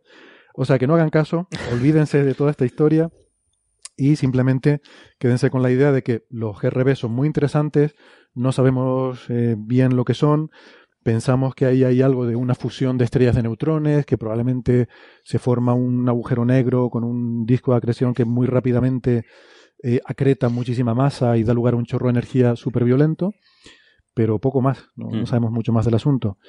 Eh, así que nada, habrá que seguir. Yo voy, voy a resumir este asunto en un titular. Todos aquellos que estaban pensando en comprar un billete para ir a un Gamma Ray Burst para volver a ser jóvenes, no lo hagan. Es un timo. Es un timo. no funciona. No vuelves atrás en el tiempo. Les va a salir mal. Así que nada. Eh, bueno, Candidato premio ruido, quizás. Sí, Me lo voy a apuntar como candidato. Apunta, apunta. Eh, insisto, o sea, no es que sea solo Nieves, lo, ves en otros. Sí, sí. De hecho, en, España no lo he visto en otros medios así, pero bueno, en otros, eh, en otros medios por ahí online sí que ha salido con una en fin, un cierto, unas ciertas connotaciones parecidas, pero también es verdad que lo de Nieves es que ya es recurrente, o sea, es muy, que siempre lo mismo. Habitualmente, siempre que lo ves con, con el, rabillo del ojo, dices otra vez. Otra vez, que siempre que alguien nos manda un titular, eh, nuestros oyentes nos mandan en Twitter, eh, ¿qué quiere decir esto? ¿Cómo es posible que...? Y tú dices, espérate a ver, a ver de qué va, a ver de qué va esto. Si me permites un pequeño detalle, Héctor, hmm. eh, quizás a algunos oyentes les quede un poco ambiguo el tema este que estás comentando, ¿no? Que la señal parece simétrica. Dice, pero vamos a ver, si yo veo una señal y veo que es simétrica, ¿es simétrica? ¿Sí o no? Lo que pasa es que en este tipo de señal no es simétrica. Tenemos una serie de picos, y entonces hacemos un ajuste. En la figura se ve muy bien, son unos picos en rojo, y hacemos un ajuste simétrico que a ojo de buen cubero, muy de lejos, parece que la simetría se observa en los picos, pero la señal es, como muy ruidosa y no, se ve claramente la simetría. Entonces ahí está la polémica, ¿no? El, el smoke and mirrors. Eh, ¿Ves la simetría o no? Pues no está tan claro.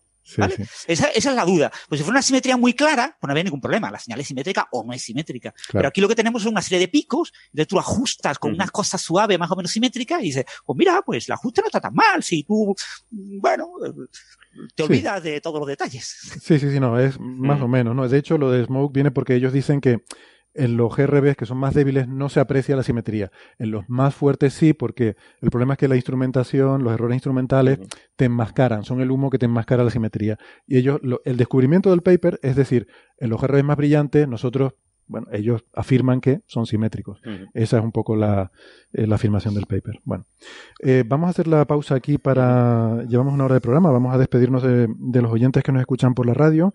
Eh, y, pero les recordamos que nosotros vamos a quedarnos un ratito más charlando y pueden, en internet pueden escuchar el resto de la conversación porque ahora vamos a hablar de otros temas, de, cosmología, de genética, del LHC. Eso lo pueden encontrar en, la versión del programa en el podcast, que, es un poco más larga. Eh, pero si no, pues nos despedimos hasta la semana que viene, donde volveremos, como siempre, fieles a nuestra cita.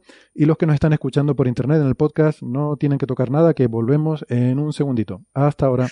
Chao, chao. Chao.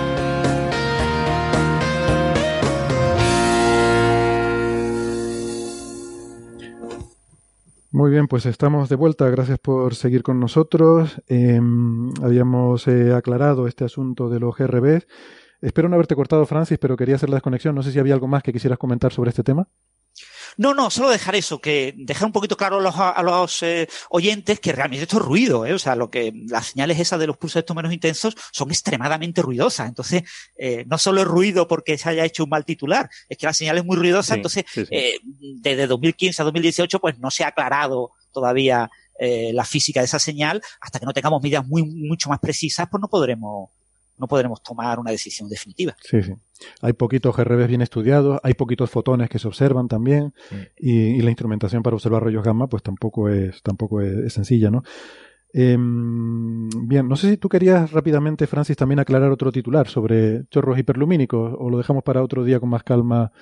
Que si quieres decir el titular simplemente de que eh, habías visto. Eh, se publicó ayer en la eh, revista Nature eh, un artículo con un título realmente espectacular, ¿no? Que, que, es Movimiento superlumínico de un chorro relativista, además asociado a la fusión de dos estrellas de neutrones, que se observó con ondas gravitacionales y que se observó mediante rayos gamma y con muchos telescopios en rayos X, ultravioleta, etcétera, ¿no? O movimiento superlumínico de un chorro relativista. Dice, parece contradictorio. Si es relativista, ¿cómo puede ser superlumínico?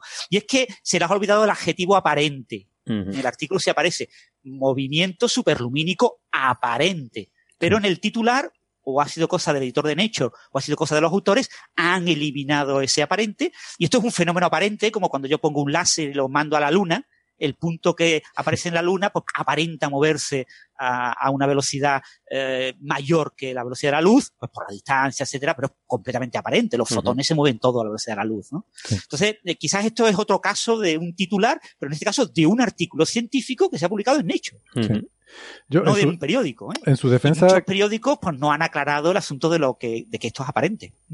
Yo estoy, estoy de acuerdo contigo, ¿no? Lo que pasa es que esto es algo muy habitual en astrofísica. Que estos chorros aparentemente hiperlumínicos son conocidos hace tiempo. Y es verdad que se. Bueno, a veces a lo mejor se usa un poco el lenguaje o no se es suficientemente específico, pero en astrofísica es bien conocido. O sea, nadie, nadie se confundiría con esto. O sea, se entiende porque se conoce, como digo, hace tiempo. Eh, que efectivamente, por aclararle a los oyentes, no es un efecto de proyección, no es, eh, se observa cuando hay un chorro de material que se mueve a velocidades cercanas a las de la luz en una dirección casi en tu, en tu línea de visión, pero no exactamente, ¿no? Como si estuviéramos viendo un tren acercarse, pero no estás en la vía, sino un poquito a un lado de la vía.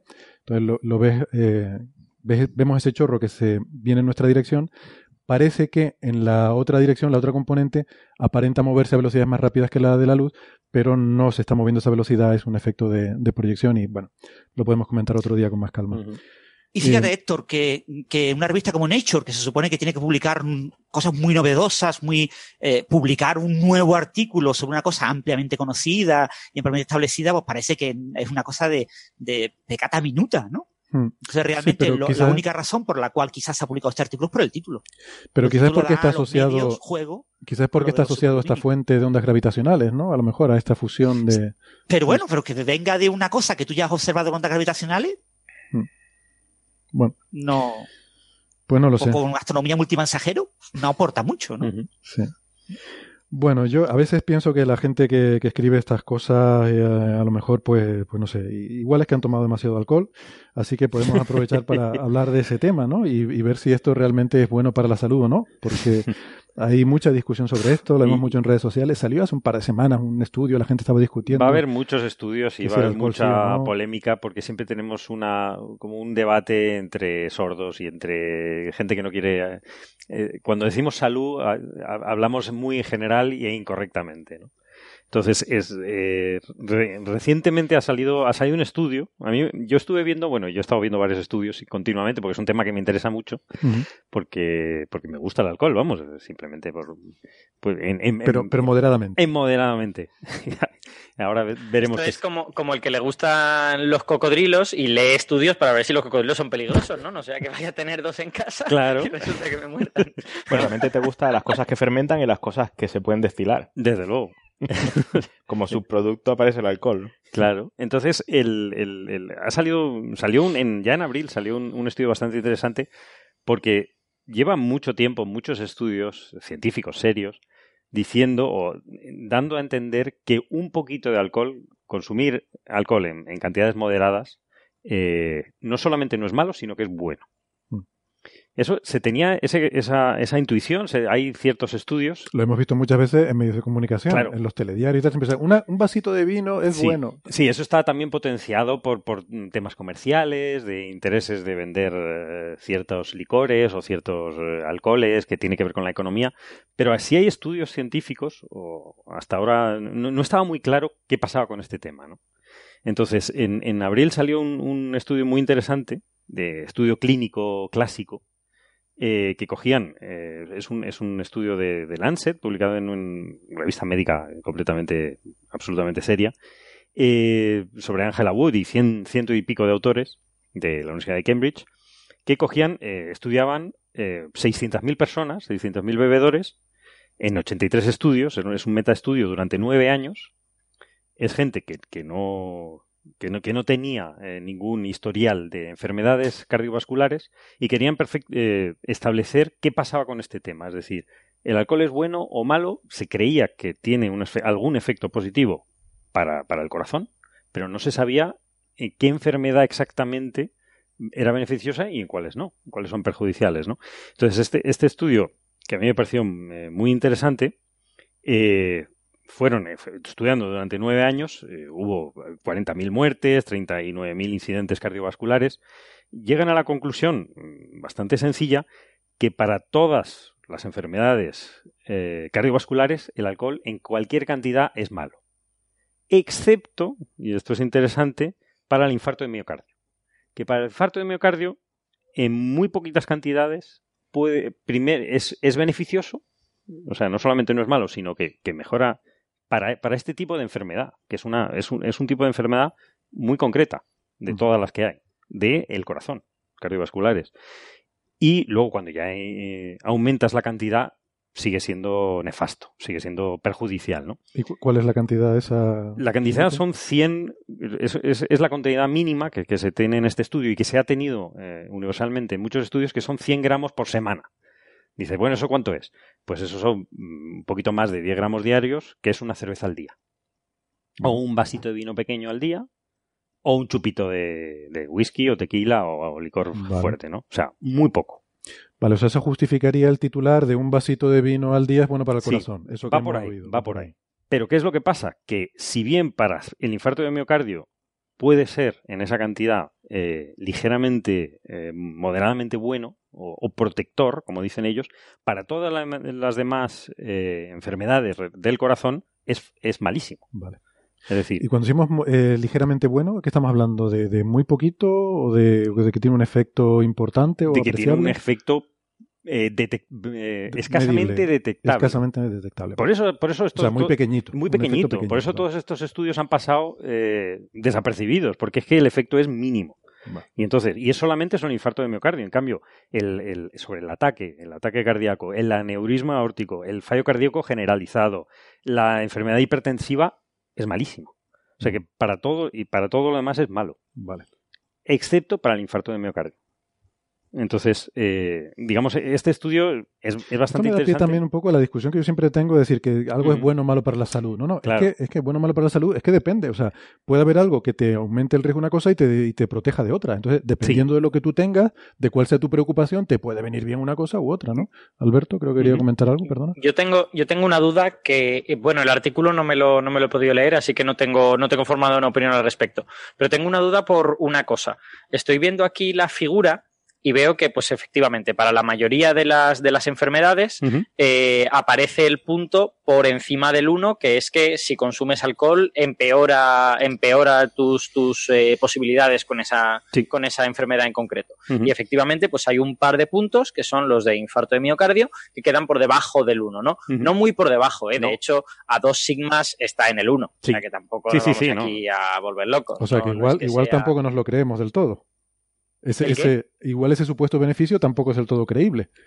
Es que lo que yo estoy pensando, esto, esto es una cosa que se hace para hacer trampas por los tramposos profesionales de la medicina, que, no creo que sea lo que estén haciendo aquí, ¿eh? a lo mejor no es lo que están haciendo aquí, pero los tramposos profesionales de, la, de este tipo de áreas lo que hacen es, yo miro 27 o 50 enfermedades diferentes. En alguna encontraré un valor que esté por, por donde a mí me interesa decirlo. Y efectivamente, pues aquí no hay 27, pero hay sus 12 eh, o 15, ¿no?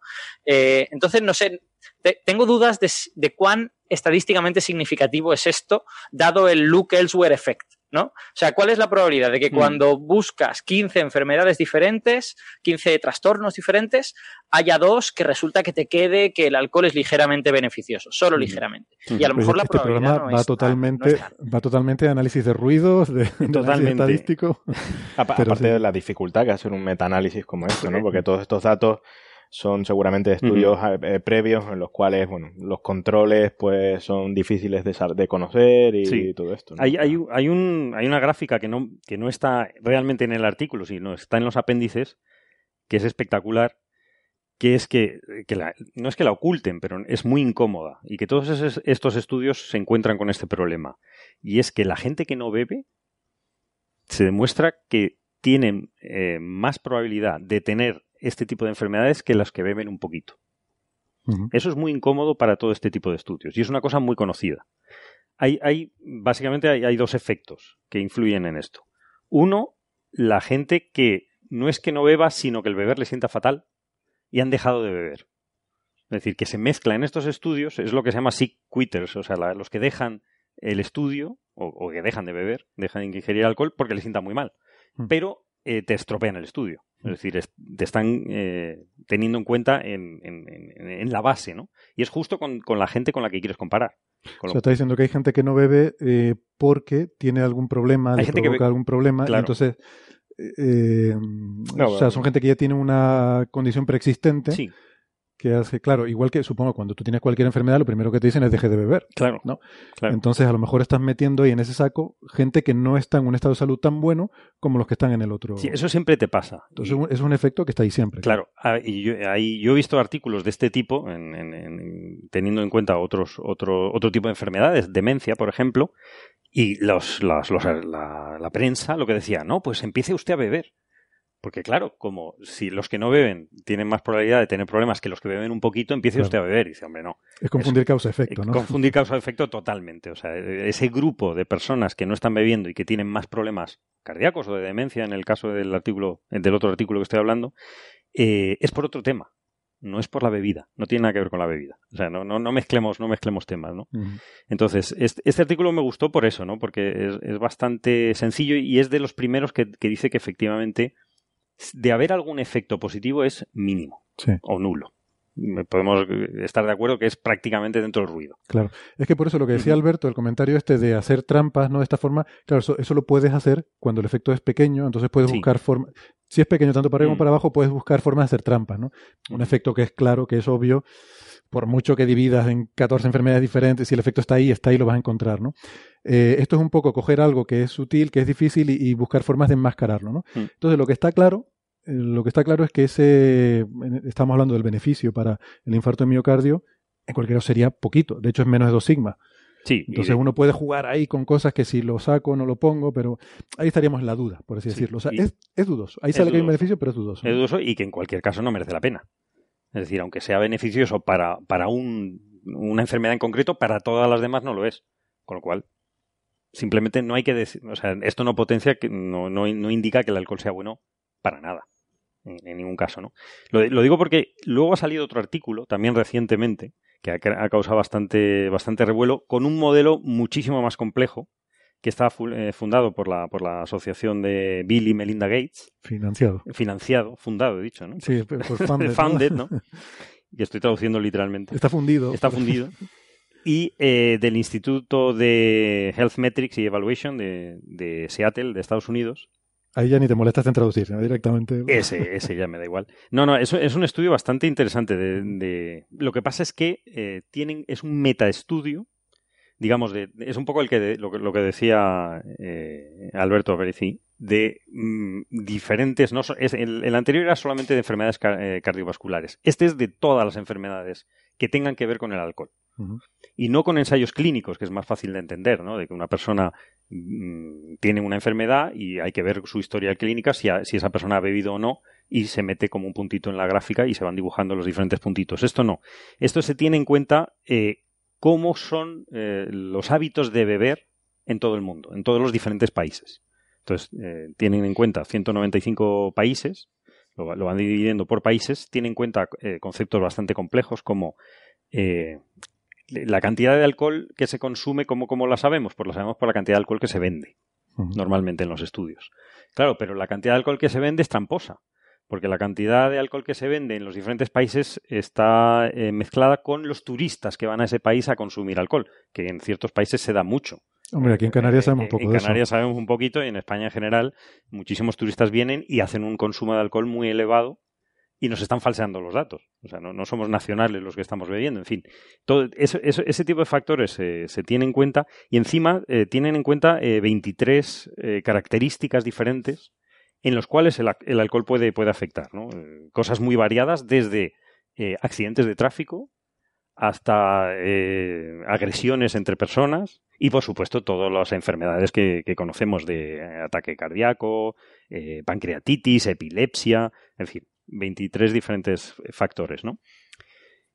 Eh, de, un modelo bastante complejo, evitan estas curvas eh, tan extrañas en U que estábamos diciendo antes que la gente que no bebe, eh, hay, hay, un grupo de gente que no bebe que tiene más probabilidad de tener algún tipo de estas dolencias que la gente que bebe muy poco. Entonces evitan, con, con este modelo tan complejo, evitan, hacen unas curvas muy suavitas y eh, empiezan, lo, que, lo bueno que tienen en este, en este, en este trabajo es que no presuponen cuál es la cantidad mínima de alcohol que no tiene peligro. O sea, ellos vamos a calcular cuál sería la cantidad mínima de alcohol que en principio puedes tomar eh, y que no te haga nada en las diferentes eh, tipos de, dolencias ¿no? que, que, ellos están considerando que, el alcohol tiene importancia. Y resulta que no hay ninguna cantidad mínima de alcohol que, en la cual estés seguro. Es decir, que el alcohol siempre, por muy poquita cantidad eh, que vayas tomando, eh, va a afectar negativamente para alguna de estas dolencias. A excepción, otra vez, del de el, ataque eh, cardíaco, el, una, una, enfermedad, la enfermedad isquémica en mujeres de mayor de 60 años. Son, esto, este hilan muchísimo más fino que el otro que el otro caso, porque es que además... O sea, que a la abuela le podemos dar la copita de brandy. Sí. Que a lo mejor le sienta bien. Le sienta bien para eso, pero para todos los 22 eh, demás eh, afecciones es malo. Ya. Con lo cual no. O sea, que no existe un nivel mínimo. No, existe un nivel mínimo. Ese mito también que hay de que, no, si solamente un vasito al día... No, no, existe un nivel mínimo. ¿Qué es lo que pasa? Y, esto, y, este, y este artículo ha tenido una crítica muy, muy elevada. porque eh, no da valores absolutos. O sea, una de las, de las normas de The Lancet es que para evaluar riesgos tienes que dar valores absolutos. Y esto está todo hecho en valores relativos. Y, es falso. O sea, no es que sea falso, es que eh, lleva. Explica un poco la diferencia de valores relativos. Absolutos. Sí, es decir, no, valores relativos es las tendencias. Es decir, un poquito más de alcohol, pues un poquito más de daño en cualquiera de estas, de estas enfermedades. Pero tú, para saber cómo de peligroso es algo, tienes que saber el valor absoluto.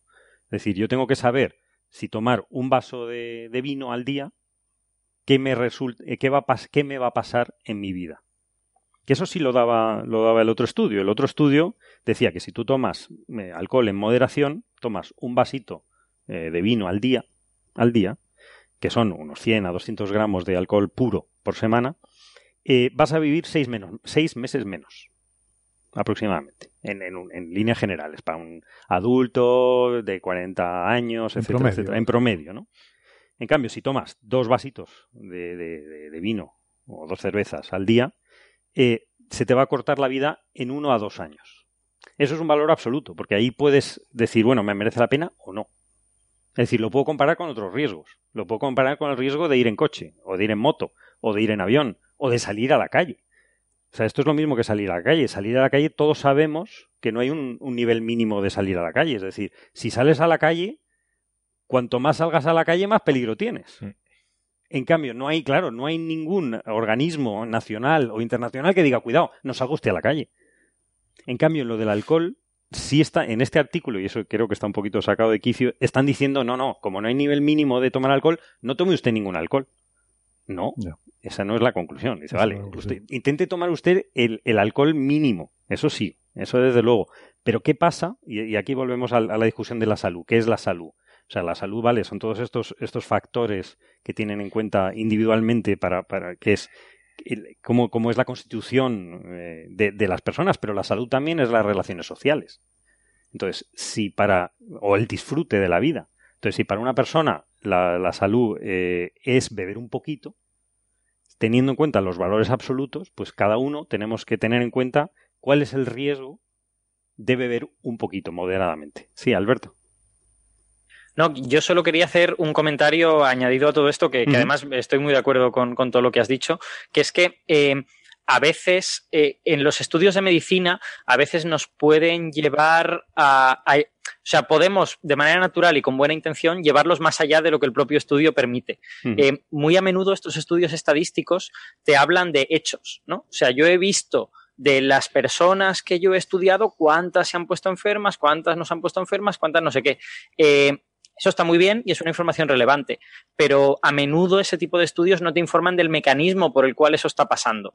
Y cuidado porque eso también es muy relevante. O sea, eh, de hecho, en este tipo de estudios del alcohol lo que suele suceder es que el mecanismo por el cual el alcohol es perjudicial es más o menos bien conocido. Se conocen diversos mecanismos por los cuales el alcohol perjudica, pero los mecanismos por los cuales el alcohol pudiera ser bueno están en el aire. Nadie, nadie, sabe cuáles son. No hay. Y Quiero decir que la ciencia tiene todos esos pasos, ¿no? O sea, primero uno descubre el efecto y no sabe qué es lo que está pasando realmente, no conoce el mecanismo, luego tiene que encontrar el mecanismo que justifica que ese efecto ocurre. Eh, y que yo sepa, por lo menos, yo no he visto nunca publicado el mecanismo por el cual el alcohol es bueno para el infarto de miocardio. Solo se ven estudios en los que la estadística estará bien, regular o mal hecha o lo que sea, estudios en los que pues parece que tal o que cual. Y en mi opinión, sin aportar el mecanismo, eso no es tan fiable como cuando a uno aporta el mecanismo. Mm. Eh, en cualquier caso, no quiero decir que el estudio esté mal, ¿eh? pero que debemos tener claro que son estudios que lo que ven es hechos. Y eh, a la ciencia le tenemos que pedir también explicaciones. Que nos mm. diga, no, el alcohol es bueno para esto porque resulta que sucede esta reacción química en las células del miocardio y esta reacción produce no sé qué. Y si sabes eso, es un conocimiento mucho más sólido. Claro. Sí, pero bueno, empiezas por lo que puedes, ¿no? Sí, sí, claro, claro, sin duda. a mí me gustó la... No, critico los estudios que son un primer paso necesario, claro. Me gustó la distinción entre valores relativos y absolutos y por eso te, también te pregunté para que enfatizaras eso un poco más porque me recordó a la discusión que tuvimos sobre el ibuprofeno y la asociación con aumento de riesgo de, creo que era de infarto también, ¿no? Y que, bueno, me interesa mucho porque soy consumidor habitual, pero también por eso me, me interesan los estudios del, del ibuprofeno.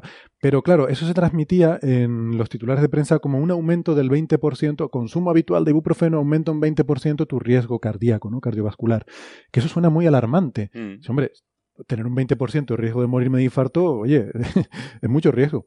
Pero es que eso no es lo que dice el estudio. Mm. O sea, aumentar un 20% no significa que tu riesgo pase de 0 a 20%. Significa que si tu riesgo era de 1 entre un millón, pasa a ser 1,2 entre un millón. Sí, efectivamente, si mm. pone eh, los números... Y, eh, perdona, solo, por terminar, y eso era consumiendo mil, creo recordar que eran 1200 miligramos al día. O sea, consumiendo... El límite... El límite recomendado, Desde luego. Eh, consumiendo 1200 miligramos al día, tu riesgo sube es que me parece hasta poco. Un 20% del riesgo que tenías. Del que tenías. Claro, O sea, que una persona normal, sin consumir nada, tiene un riesgo de 1, la otra tiene 1,2. Y además, eso era con una significancia estadística de 2 y pico sigma. O sea, ni siquiera, ni siquiera era 3 sigma la estadística. Se ha hecho por poner los números en absoluto, que son los que The Lancet debería haber dado en su momento. Eh, por ejemplo, si uno bebiera una bebida estándar, que creo que es una cerveza o algo así. Es una cerveza al, día. Al día, sí. Eh, Esa es la media estándar del alcohol. El, aumento... el campo de fútbol de la cerveza. Exacto. el aumento relativo es del orden del 0,5%. ¿no? Eh, pero claro, la, base de gente que tiene problemas sin beber es del orden de 914 por cada 10.000 habitantes, 100.000 habitantes. Con lo cual, un aumento del 0,5% pasa de 914 a 918, más o menos. ¿no? O sea, habría cuatro personas eh, más que tendrían problemas relacionados por, el alcohol. ¿no? Entonces, en este momento es cuando uno, bueno, se, se pueden eh, seguir dando números, ¿no? Pero en este momento es cuando uno tiene que poner las cosas en una cierta perspectiva, ¿no? y, y, no solo fiarse de, digamos, de las probabilidades de tener problemas, ¿no? Sino, eh, en el fondo, beber o, no beber alcohol o tomarse o no tomarse un ibuprofeno es un problema eh, de tomar una decisión, ¿no? Entonces, cuando uno toma decisiones, no solo tiene que tener en cuenta cuál es la probabilidad de que le pase una cosa u otra, ¿no? Sino cuál es la, utilidad de, cada una de las acciones que uno toma, ¿no? Entonces, eh, esta, yo lo suelo decirlo, ¿no? O sea, montarse en un coche automáticamente te eleva un no sé cuánto, un porcentaje bastante alto eh, en la posibilidad de morir, ¿no? En la mm. probabilidad de morir. Pero claro, si uno mm, considera que montarse en un coche es útil porque te permite llegar de un sitio a otro a una velocidad mucho más grande que caminando, pues eh, cuando uno hace ese cálculo eh, de, utilidades, que de hecho yo creo que el ser humano es mucho mejor, digamos, infiriendo utilidades que infiriendo probabilidades, ¿no? No solemos ser bastante buenos, ¿no? pues claro, le sale un número más grande, de forma, digamos, subconsciente, ¿no? Y por eso la gente coge el coche para ir de un sitio a otro, ¿no? Y por eso se toma un ibuprofeno para quitarse el dolor de cabeza, o por eso se toma una cerveza porque le sienta, digamos, bien eh, psicológicamente, ¿no? Claro, socialmente, o, sea, o disfruta, o sea, el disfrute también es parte de la salud, entiendo yo. Entonces, eso también hay que tenerlo en cuenta. Sí, sí. Porque eso, el, el, riesgo absoluto es bajo. Sí, tomar una cerveza al día. Eh, sí, pero incluso, incluso los números por aquí, incluso tomándote Em, ya saliendo a extremos ¿no? de, varias bebidas estándar al día, el aumento eh, sigue siendo, digamos, eh, pequeño, ¿no? O sea, no, no excesivo, ¿no? Sí, bueno, pero eso ya cada uno lo tiene que evaluar. Claro, por eso, por eso digo que es un problema de, de, una de toma de decisiones, ¿no? Entonces, en ese caso, cada uno tiene que pesarlo por lo que uno considere más adecuado o menos. ¿no? lo bueno del artículo este de, de, la, de la asociación de esta de, financiada ¿no? por, por Belinda y Bill Gates es que dice, han estudiado también cuánto es el consumo de bebidas por día por país. Y entonces ahí sí que ya me saltaron todas las alarmas. Eso es, descontaminado de turismo. Sí, sí, sí, descontaminado de turismo y de cervezas caseras. O sea, de home brewing. De... no, una parte que, me interesa a mí. Creía que éramos ruido. No, pues pues no es ruido, no, es la, ilegal, el alcohol ilegal. O sea, por lo visto hay, en, ciertos países. Ilegal. Vamos a llamarlo de otra forma. No reglado, no, no, oficial. En cualquier caso. Alternativo. alternativo. No mainstream. En cualquier caso, estamos aquí. las frutas que se me pudren en el frutero también, también generan alcohol. El, tema es que estábamos hablando. El alcohol es natural, ¿eh? Sí, sí. No, vamos a ponernos aquí con. El alcohol es natural. ¿eh? Totalmente. No puede ser malo para la salud sin natural. La cicuta también. es completamente natural. y el veneno de escorpión, ¿no? Pero el, tema es que estábamos hablando de, cantidades mínimas de alcohol, nos la estábamos cogiendo con papel de fumar, válgame la expresión, es decir, que está muy bien, que estamos eh, discutiendo un problema muy serio. Pero es que viendo la media en España, que es la parte que me, que me interesa a mí, de cuánto consumimos por día los hombres, son entre 4 y 6 cervezas al día. Pero es, una barbaridad. Es una salvajada. Eso es en España los hombres. Las mujeres es menos, es entre 2 y 4. O sea, que alguien se está tomando el doble. Pues fíjate, esto es la media. ¿eh? Ese número me parece excesivamente grande. Y, nadie, nadie está con los pelos parados, como se diría en Latinoamérica, con los pelos de punta, porque esto sí que me parece muy grave y un, tema de salud pública gravísimo. Mm. O sea, y en, lo que hay que eh, tomar medidas, no en hablar de cuánto es el consumo mínimo y una copita, no, no, no. Esto es gravísimo. Es que yo creo esto es lo que comentábamos, ¿no? Que el debate científico y el debate social yo creo que van por caminos diferentes, ¿no? El debate científico, por estos artículos que tú has estado comentando, es por lo bajo, ¿no? O sea, el límite inferior, cuáles son los efectos en el límite inferior, en el consumo mínimo, la gente, el consumo moderado, esto tiene, tiene efecto, no tiene efecto, y la gente está debatiendo sobre eso. Ah, pues si una copita de vino y tal. Pero el problema gordo que tenemos, de lo que deberíamos estar hablando, es de la la barbaridad que se bebe. La barbaridad que este se bebe, porque, por ejemplo, en, los... La cantidad, que la mayor parte de la gente no está en el consumo mínimo, está muy, muy por encima, está, muy 10 veces por encima de eso. Está muy por encima, si la media en Portugal son 7, bueno, es el segundo país de, que más se bebe en el mundo. ¿Portugal es el segundo? Portugal es el segundo. Sorprendente. Rumanía es el per primero. Cápita, per cápita, entiendo. Per cápita, sí. Sí, sí. Siete, siete bebidas por persona por día, ¿no? En, hombres, ¿eh? Siempre digo de hombres porque es los que viven más. Vamos. No. Viven más las mujeres. Beben, beben ah, más. Beben. Ah, beben. beben más. Pues es decir, son, son unos números absolutamente disparatados. Y no, no, esperaba estos números. Yo no esperaba estos números y a mí me parece que es la noticia del artículo. O sea, sí. lo otro está muy, es muy interesante. la cifra española me sorprende bastante. Yo, por ejemplo, que no, que no me gusta la cerveza, tengo esa mala suerte o mal gusto. Que Tú bajas la media. Espera, fuera, fuera. Desconecten a ese hombre, sáquenlo de aquí. Bueno, la próxima vez te mandaremos una botella de nuestra cerveza a ver si cambias de opinión. ay, ay, abucheo. Pero el vino sí, ¿no, Alberto? Sí, efectivamente. Yo, ah, yo bebo muy poquito en general, entre otras cosas porque tengo la vesícula biliar regulín regular y debería beber cero. Eh, pero igual bebo una copa de vino una vez a la semana, una cosa de estas. y si hay una persona que se está tomando eh, las cuatro cervezas que yo no me estoy tomando al día, pues hay gente que está bebiendo un montón, ¿no? Claro. Sí, eso voy, ¿no? Eso es lo, realmente curioso de este... Y a esas este cantidades sí que todas las enfermedades se disparan. ¿eh? Hombre, me sorprende la cantidad, pero no me sorprende que España sea uno de los países más bebedores porque la tolerancia social que hay con el consumo de alcohol en este país a mí me parece alarmante. ¿Sabes, lo, que puede, lo que podría llegar a pasar aquí? Que es que, eh, claro, estos son, esos son eh, número de bebidas promedio. Promedio. pero claro, la, distribución de, de, digamos, de bebidas que se toma en la población debe ser una distribución completamente Em, Diferente, sí. Sí, o sea, ¿cómo se llama? Desplazada, eh, porque claro, uno no puede beber, menos de cero bebidas, ¿no? Claro. Con lo cual es una distribución que está, eh, calcular su media no tiene mucho sentido, ¿no? O sea, probablemente tenga más sentido calcular a lo mejor no sé, el, la, la, eh, la, la, mediana o algo así. Sí, o, el porcentaje del 95% o una cosa así, mm. seguramente sale algo más lógico, ¿no? Es que a mí este número me parece una... Estoy intentando buscar entender porque hay una cosa, la gente no bebe a diario. Eh, normalmente la gente se pone, se pone hasta arriba los fines de semana. Claro. Sí, o sea que, esto está controlado, este promedio está controlado por los que se hinchan y son pocos, pero se, se beben muchísimo, ¿no? Entonces la media eh, suele, eh, eh, estos bebedores tienden a que la media se aumente de forma artificial, ¿no? Sí, Creo, creo, que tiene mucho sentido lo que dices, sí, sí. Sería muy interesante saber cuál es la mediana de, esa, o ver la distribución directamente, ¿no? Porque deben de tener los datos. Sí, probablemente la moda o una cosa de estas debe ser mucho más representativa, ¿no? Pero hay otra cosa, incluso esta gente que bebe lo hace de forma concentrada en un día o en un par de días lo beben todo. Eso, eh, eso, no, eso no está tenido en cuenta en los no estudios. Está estudiado, eso ¿no? está estudiado. Es que no es lo mismo beber cuatro cervezas todos los días no lo mismo. que no beber nada y de repente un día meterte 14. ¿eh? Bueno, yo, yo no sé, yo no sé si lo que dices es necesariamente. Me gustaría saber la respuesta a esa pregunta, porque hay una cantidad de gente que bebe todos los días, realmente. Y luego hay otra cantidad de gente que solo bebe los fines de semana. Y yo creo que es una pregunta relevante. ¿Cuál de los dos colectivos es mayor y qué consumo hace cada uno de ellos? A mí me parece una pregunta muy interesante. Me, gustaría saber la respuesta. Sí, sí. sobre todo que la juventud, mm, el tema de botellón y tal, en España es muy, muy, muy conocido y muy aceptado que se hinchan en, ciertos momentos.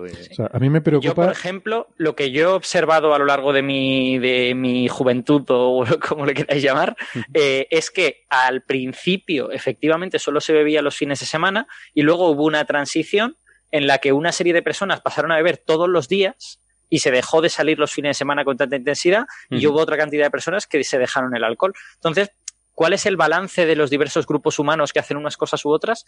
Me, gustaría saber cuál es. Interesante, sí. Bueno, igual, no sé, podemos dar la vuelta de muchas formas a los números, ¿no? Pero sí creo que lo que refleja este, este, esos números es que en España se bebe mucho y creo que no es sorprendente, insisto, visto la tolerancia social que tenemos, incluso sobre todo a mí me preocupa con los menores de edad. Sí, sí. Quiero decir que la gente ha llegado, bueno, a cierto momento puedes tomar decisiones como las que decía Andrés, que al final son decisiones, es decir, bueno, eh, me, me interesa este riesgo, subirlo, bajarlo, el placer que experimento haciendo esto, pero con los menores de edad deberíamos tener más responsabilidad. ¿no? Mm. Eh, y yo veo que hay una tolerancia muy grande, así como no la hay, por ejemplo, con el tabaco o con mm. otras cosas. Sin embargo, vemos como normal ver a los chavales de 15, 16, 17 años bebiendo o incluso eh, ebrios directamente, ¿no? A mí eso me preocupa. No, y es un problema de, salud pública. Yo estoy, yo estoy de acuerdo contigo eh, y, y, te diría aún más que eso. O sea, quiero decir, yo ni siquiera pediría que se mitigase la tolerancia. Si simplemente se eliminase esta actitud de eh, beber alcohol es una cosa necesaria para que todos estemos cómodos contigo, yo creo que ya sería muy interesante. O sea, aunque siguiésemos siendo tolerantes, porque yo lo he vivido en muchos círculos sociales, ¿no? Pero ¿cómo no te vas a tomar una cerveza? pero ¿cómo no te vas a tomar un cubata? Hombre, que nos lo estamos pasando bien. Pues, oiga, pero ¿qué pasa? Que si yo no me tomo un cubata no me lo puedo pasar bien. Hay algo mágico en, esto. Eh, quiero decir, yo solo con que se eliminase esa especie de Presión, ¿no? Presión, eh, peer pressure, ¿no? Presión a favor de. Yo me daría con un canto en los dientes, ¿eh? Aunque es verdad que lo deseable sería que también se eliminase la tolerancia, eh, sobre todo con, los menores, como tú dices. Mm. No, y divulgar un poco cuáles son los efectos a esos niveles del alcohol, que eso sí que son, son terribles. O sea, que es algo que no se hace, ¿no? Que mm. se, habla mucho del tabaco y se habla mucho del tráfico también, que es lógico, ¿no? Pero es que el alcohol crea estragos a esas cantidades que de las que estamos hablando, ¿no? Que son muy parecidas a las de nuestro entorno. O sea, no hemos dicho que los demás países, eh, pero no me sirve de consuelo. O sea, a mí me, duele lo que me duele. O sea, eh, me interesa eh, lo, mío, ¿no? Que en el entorno, en Europa, estemos igual de mal. Sí, pues visto, peor todavía. los mapas es prácticamente un problema a nivel mundial, salvo los, que no tienen acceso al alcohol sí, directamente. salvo los que por su religión, pues... Por su religión o porque económicamente no o sea, no hay nada allí que fermente, ¿no? Claro que no les dejan fermentar. Sí, o sea, que prácticamente toda la zona de, África Central y tal es, prácticamente... Pero allí no hay nada. No creo que los hierbajos del Sáhara fermenten. Muy bien. Pues, pues nada, eh, pero aún así la cerveza artesanal esta que hacen ustedes será mejor, ¿no? Porque es natural. Esa es natural. Esa no tiene química. No tiene, química, ¿no? Certified. Tú, habías leído también, ¿no? Estos artículos, ¿verdad, Andrés? ¿Eh? ¿O habías leído también algunos de estos artículos, me suena, ¿no? Y que te no, no, compartes más o menos la visión. Completamente, completamente. yo es que como no los he leído, no me fío mucho. A ver si Carlos no, no, está aquí colando. yo, te los paso. no, no, hombre, me fío. Pero en, Twitter no, no, hagan ni caso porque vamos a tener mucho ruido, porque en una frase no se puede resumir todas estas cosas. Cuando hablas de salud, ¿de a qué te estás refiriendo? ¿A un órgano en concreto? ¿A la salud global eh, de, la cultural de, las personas, es, es todo muy relativo. Hay otro problema extra, ¿no? Que también lo, contaba, relacionado con lo que contaba Alberto, ¿no? Y es que cualquier, cualquier eh, intento, estudio eh, estadístico para en medicina, ¿no? Donde uno intente aislar un efecto y ver cuál es la influencia de ese efecto sobre la mortalidad o sobre problemas médicos, lo que sea, suele ser complicado de hacer, ¿no? Lo ideal sería poder tener poder eh, incluir todo lo que hace un ser humano durante su vida, intentar aislar qué efectos eh, inciden sobre ciertas enfermedades, ¿no? Pero claro, un estudio eh, estadístico a ese nivel no creo que, exista ni que se pueda hacer, ¿no? Hmm. Actualmente, ¿no? Es una cantidad de datos enorme y simplemente recopilar datos médicos es ya suficientemente complejo como para poder modelarlo, ¿no? Pero claro, a lo mejor gente que tiene problemas cardíacos no, no solo porque beba alcohol, sino porque a lo mejor tiene otro problema extra. por genética, claro. Mm.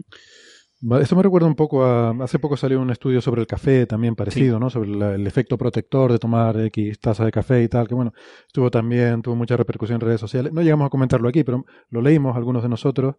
Y comentamos también el efecto este sobre los no bebedores, que yo no sé hasta qué punto. Debe ser muy complicado descontaminar el, el tema de que, o sea, para mí beber café es un indicador de buen estado de salud, porque cuando tú empiezas a tener problemas de salud, lo primero que haces es dejar de beber café, o dejar de tomar alcohol, o dejar de tal. Entonces, hay un cierto sesgo, ¿no? En estos estudios, en el sentido de que, em, claro, mucha gente, o sea, si alguien toma cuatro o cinco tazas de café al día, probablemente es porque está bien de salud. Y entre los que no toman nada de café, pues habrá que es porque no les apetece, no les gusta lo que sea, pero también habrá mucha gente que es pues porque tienen algún problema, porque en general su salud no es tan buena, ¿no?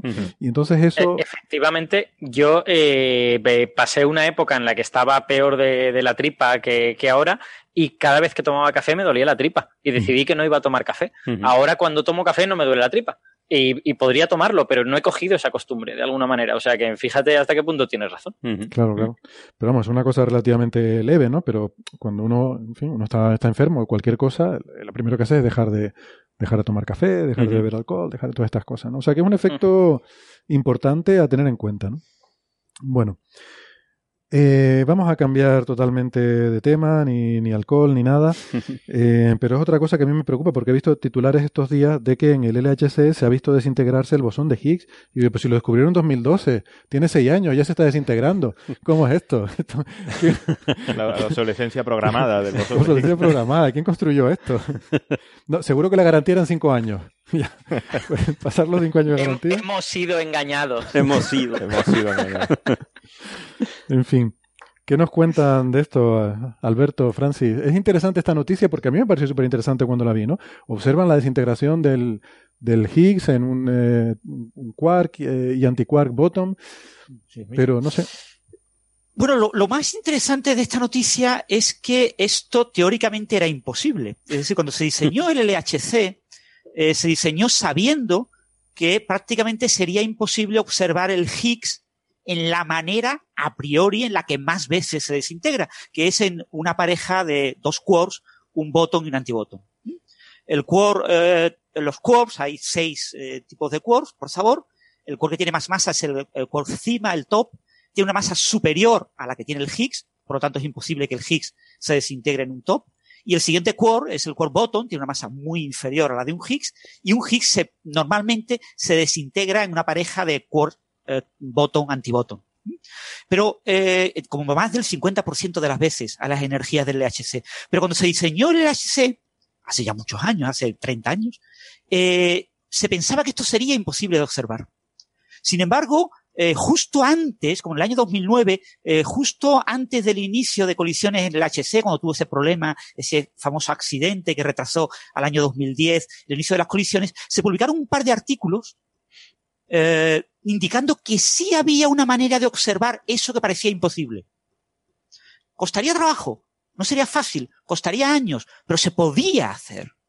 Y entonces, claro, en, el campo, mucha gente ha estado esperando cuál era el momento en el que se redescubra el bosón de Higgs en esta eh, manera de desintegración, que es la manera en la que más se aproximó a descubrir el Higgs el competidor del LHC, que era el Tevatron, que estaba en Fermilab. Entonces, para los físicos de partículas es muy eh, una gran noticia que ya hayamos podido observar a más de 5 sigmas la desintegración del Higgs en una pareja eh, botón-antibotón, porque era una noticia esperada, ¿no? Eh, porque, ya os digo, cuando se logra lo imposible, es una gran noticia. Claro, para la gente de la calle pues ya se descubrió el Higgs y bueno, pues no tiene mayor relevancia, pero en el campus sí es una noticia muy, muy relevante. ¿Estás de acuerdo, Alberto? Sí, a ver, es, es, muy relevante. Además, yo tengo amigos que se dedican a hacer física del sabor y yo creo, yo física creo del sabor, es buenísima la frase. Bueno, física, perdón, física del sabor es eh, cuando, cuando los quarks cambian de un tipo a otro al desintegrarse, eso se llama que cambian de sabor. Y eh, entonces, cuando tú coges quarks pesados, que tienen, contienen mucha energía en forma de masa, tienen más posibilidades de desintegrarse a otros sabores y eso se llama hacer física del sabor. ¿no? Entonces, eh, eh, la desintegración del Higgs a B, bar, a bottom antibottom, eh, es interesante por esto que ha dicho Francis y también es interesante porque se cree que en toda esa física del sabor, en todas esas desintegraciones, podría estar escondida la, famosa nueva física, ¿no? De hecho, hemos hablado varias veces de las anomalías de los mesones B, que son mesones que contienen eh, Bs y bottoms y antibottoms y tal. O sea que, bueno, quién sabe si en estas desintegraciones del Higgs podría haber también alguna sorpresilla. Eh, por ahora, por lo que yo he visto, se ha medido solo con precisiones del 10, 15, 20%, que son precisiones relativamente malas, pero bueno, es una primera medida, es normal. Eh, pero vamos, a medida que eso se vaya afinando y que vayamos teniendo mejores precisiones, pues a lo mejor podemos ver física muy interesante en esas, en esas integraciones y todo el mundo lo está esperando. Yo supongo que eso tardará tiempo. Yo entiendo que eso, en tener precisiones mucho mejores, podemos tardar una década o algo así, ¿no, Francis? Sí, se tardará tiempo. Eh, pero también eso, otra cosa importante, aparte de, mejorar la precisión con la que medimos la desintegración del Higgs en diferentes eh, fermiones, partículas de materia, eh, que bueno, ya se ha observado el Higgs a más de 5 sigmas en dos partículas, en el quark botón, en el botón antibotón, y en el leptón tau, el tau anti-tau. Tengo que decir que uno de mis mejores amigos es el que hacía el Higgs a tau anti-tau para Atlas. O sea que tengo ahí yo información privilegiada. Información privilegiada. Eh, queda descubrirlo en char anti-char, que eso es imposible en el HC. Eh, habrá que esperar a, una fábrica de Higgs, a un colisionador específico, a unos 250 voltio específico para estudiar el Higgs, para observar esa desintegración. Observar, por ejemplo, la desintegración del Higgs en un, en un electrón y un positrón, su antipartícula, es prácticamente imposible. Es prácticamente inconcebible que en los próximos 50 años algún colisionador pueda observar eso, porque el electrón tiene una masa muy pequeña comparada con la del Higgs. Pero eh, hay muchas cosas que tenemos que observar y, por supuesto, hay que buscar eh, desintegraciones raras, porque el modelo estándar nos predice eh, cómo se desintegra el Higgs de todas las maneras posibles en las que puede desintegrarse, son decenas de maneras y lo hemos observado en cuatro o cinco maneras. Pero hay maneras alternativas de nueva física. La física más allá del modelo estándar predice desintegraciones raras eh, que violan ciertas simetrías que tiene el modelo estándar y que podrían observarse y se están buscando. Todavía no se ha encontrado ninguna, pero eh, lo que hay que tener en cuenta es eso, que la física del Higgs es uno de los mejores caminos que tenemos hoy en día para encontrar nueva física, porque es una partícula poco estudiada. ¿eh? La nueva física, digamos, con ALAS y CMS, va a estar escondida en interacciones donde aparezca el quark el quark top, y donde aparezca el bosón de Higgs. Tratar de buscar esa nueva física en desintegraciones de mesones B, pues eso requiere LHCb, un detector específico. En ALAS y CMS es muy, muy difícil. Muy bien, pues, pues muy interesante. Eh, y bueno, y el tema de la desintegración del Higgs, solo déjame dar el mm, detalle ah, de la vida media del bosón de Higgs. Los bosones de Higgs se desintegran en 0.16 septosegundos. Septosegundos es 10 a la menos 21 segundos. Son del orden de 1.6 por 10 a la menos 22 segundos. Es decir, las partículas muy masivas como el Higgs o el Corsima viven extremadamente poco tiempo.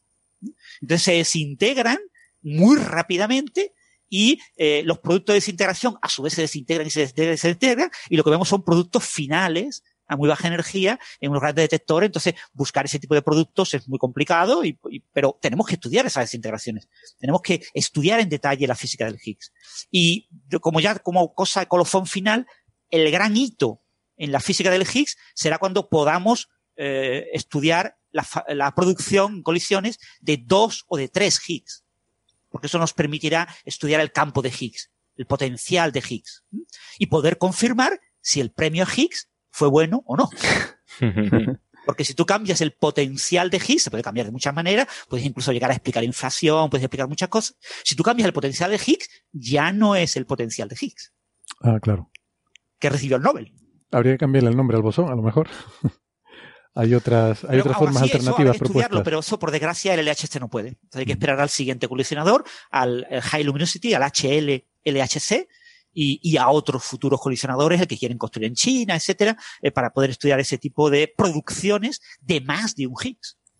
Entonces necesitamos seguir eh, produciendo colisionadores a mayor energía y, con mayor luminosidad, con mayor número de colisiones por segundo, para poder estudiar esta física que todavía nos puede reservar muchas sorpresas. Bueno, pues vamos entonces con otro de los temas que ha dado mucho que hablar estos días, que es el paper sobre la cosmología de Penrose, que es esta teoría alternativa cosmológica que tiene Roger Penrose. De este tema hablamos, eh, ¿te acuerdas, Westen, en el episodio número 66, cuando hablamos sobre el festival Starmus y estuvimos ahí comentando las charlas que se habían dado, porque ahí estuvo Penrose eh, y estuvo contando toda esta historia. A mí me llamó mucho la atención en aquel momento y lo estuvimos discutiendo.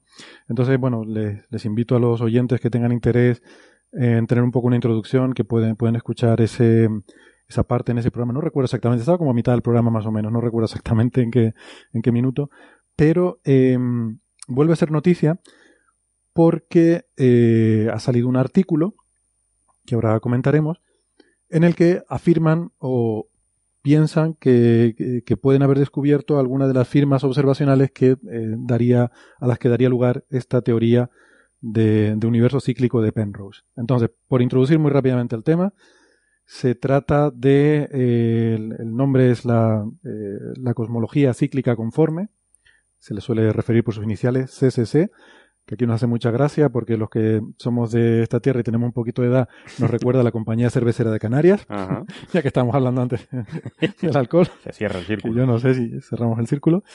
Eh, pero bueno, también tiene otras connotaciones, como los cursos estos de...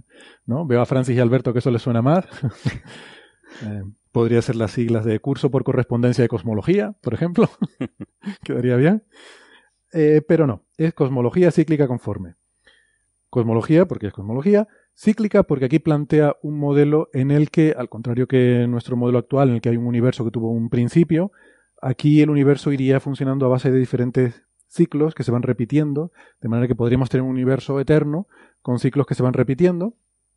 Eh, hay muchos modelos cíclicos del universo, pero este es peculiar porque, al contrario que la mayoría en los que tienes un lo típico es tener un Big Bang y un Big Crunch. O sea, el universo tiene un Big Bang, se expande, luego hay un momento en que se para la expansión, vuelve a colapsar sobre sí mismo, cae todo al punto inicial y vuelve otra vez a empezar igual que estaba. ¿no? Esa, es un poco la, idea tradicional de un universo cíclico. Este no. Tengo un universo cíclico en el que es como una especie de huida hacia adelante, porque a mí lo que me resulta más atractivo de esta historia es que eh, Penrose hila mm, las dos cosas más misteriosas que hay ahora mismo en el universo. Por una parte sabemos que al principio hubo una etapa que llamamos la inflación, en la cual hubo una expansión brutal, acelerada muy rápidamente el universo. No sabemos por qué, hay diferentes explicaciones, pero no eh, es todo física exótica. La física actual no, no, explica por qué ocurrió eso. Y a día de hoy vivimos eh, también en una etapa del universo en la que está acelerando. La expansión del universo está acelerando. Y también es algo bastante misterioso. De hecho, lo llamamos la energía oscura, a lo que produce esta expansión o la, constante cosmológica, según uno quiera poner a la izquierda o a la derecha el término en las ecuaciones de Einstein. La cuestión es que ninguna de estas dos cosas está bien explicada. Entonces lo que hace eh, esta cosmología cíclica es decir que en realidad son lo mismo. Que cuando un universo termina lo hace con una expansión acelerada exponencialmente, y esa expansión acelerada exponencialmente es la inflación de alguna forma del siguiente, el siguiente eón. Él los llama eones, a estos ciclos del universo. ¿no? Entonces, no es que el universo vuelva a hacerse pequeñito, sino que eh, se expande aceleradamente y esa expansión acelerada da lugar a otro universo que será muchísimo mayor que el actual. Es decir, hay un factor de escala de diferencia entre los diferentes universos, pero como es un factor de escala, eso matemáticamente es irrelevante.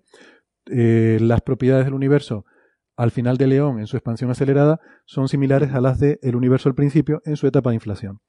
Salvo, insisto, por ese factor de escala en el espacio y en el tiempo porque la inflación era un universo mucho más pequeñito y en una fracción de segundo, de 10 a la menos 30 segundos, mientras que ahora mismo tenemos un universo que mide miles de millones de años luz y evoluciona en escalas de miles de millones de años. Entonces, esa escala del espacio y del tiempo, em, matemáticamente, pues es simplemente un factor de escala.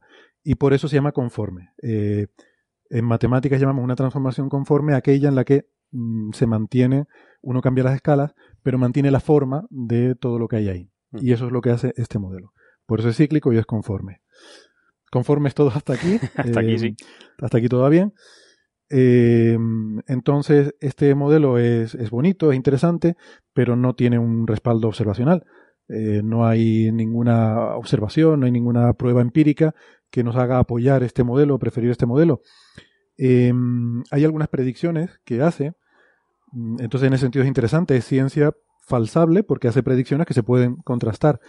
Porque, por ejemplo, eh, Penrose había dicho que las ondas gravitacionales que generan las fusiones de agujeros negros supermasivos eh, producirían un efecto que dejaría una huella en el león siguiente. De tal manera que nosotros en el fondo cósmico de microondas podríamos buscar la huella de fusiones de agujeros negros supermasivos en eones anteriores. Y esto, en un artículo en el año 2013, eh, dijeron haberlo encontrado eh, un investigador eh, polaco, Meissner, en un artículo que, en el que yo iba también Penrose de coautor, dijeron que habían visto patrones de anillos en el fondo de microondas que serían la huella de esas fusiones de agujeros negros. Eso fue muy desacreditado por la comunidad porque habían hecho mal el análisis estadístico. básicamente porque si tú buscas círculos, encuentras círculos. El fondo cósmico de microondas es básicamente ruido gaussiano. Entonces, si, tú buscas algo, lo vas a encontrar. Y Francis sabe bastante de eso eh, eh, los que han leído su blog habrán visto la, mula Francis y el loro Francis en el fondo cósmico de microondas. Luego lo, comentamos. Eh, hay un cierto efecto de pareidolia. Si tú tienes ruido y buscas algo, lo vas a encontrar. Tienes que asegurarte de que eso es estadísticamente significativo, lo que tú encuentras. Entonces, de hecho, creo que ese paper ni siquiera se llegó a publicar formalmente porque no fue aceptado por las revistas, pero está publicado como un artículo de, congreso, en Proceedings de Congreso, en una reunión de la de la Royal Society del Reino Unido.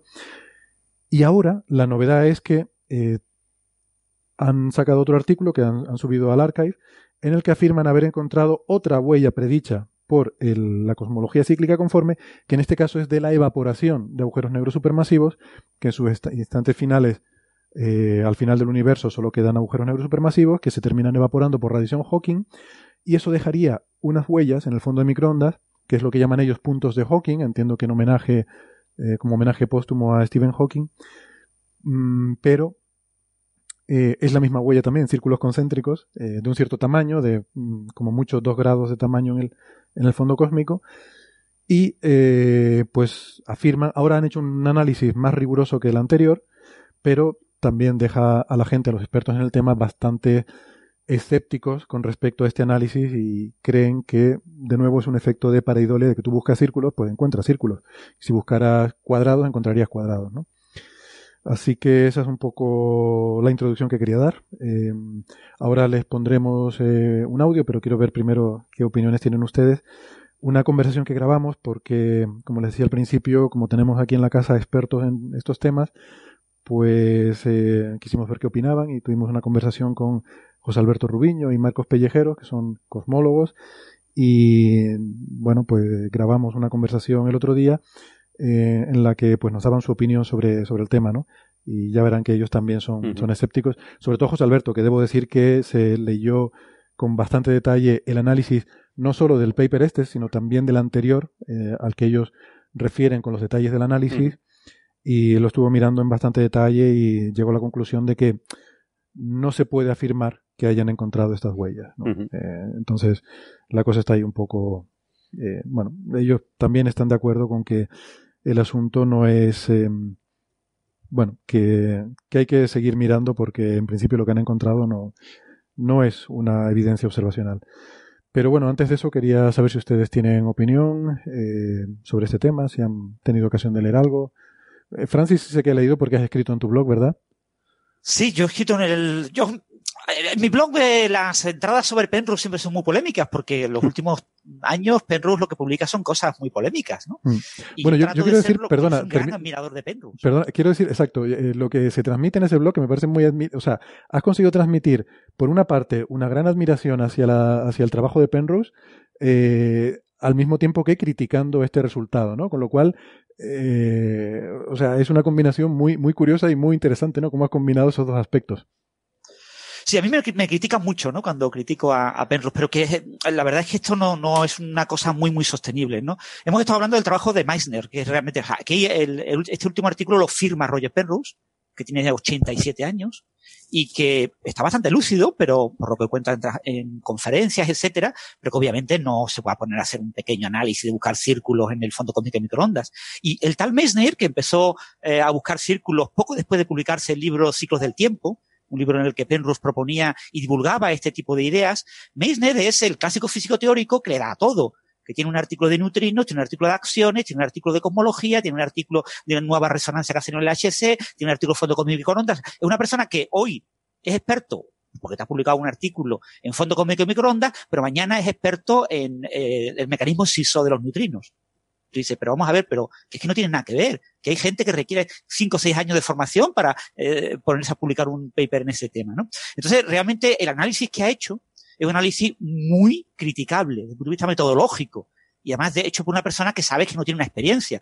Ha cogido un pequeño, uno de sus doctorandos y le ha puesto a hacer un análisis que en la colaboración plan pues hacen un equipo de, de 300 personas y que lo han hecho ya y que podemos tener esos resultados. Entonces, este tipo de artículos son muy mediáticos y Penrose pues acepta firmarlos. Yo creo que eh, Penrose en el artículo este habrá aportado muy poco, quizás alguna idea, alguna conversación, y eso genera un gran eco y le viene muy bien eh, a este señor, a Meissner, pero, que es un físico polaco, pero mm, son artículos de muy, muy poco valor eh, desde el punto de vista científico.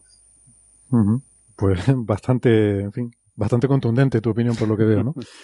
Eh, bien. Yo pues, quería, yo, quería eh, preguntaros, bueno, sobre todo a Francis, que sé que se ha mirado más esto. Yo, por ejemplo, Ciclos del Tiempo no lo he leído, aunque sí lo tuve en mis manos, pero al final no, no lo leí.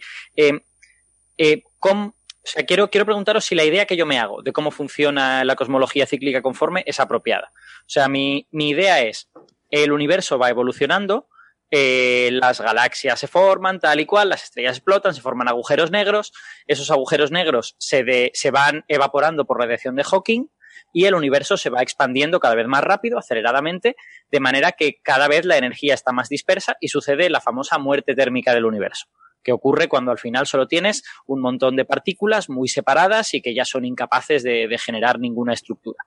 Eh, y en ese punto es cuando Penrose dice, vale, Ahora, como las leyes de la física yo digo que son conformes, que, bueno, eso habría que verlo, porque por ejemplo la interacción de Higgs no es necesariamente conforme, pero él encuentra unas maneras de, que lo sean y tal y cual.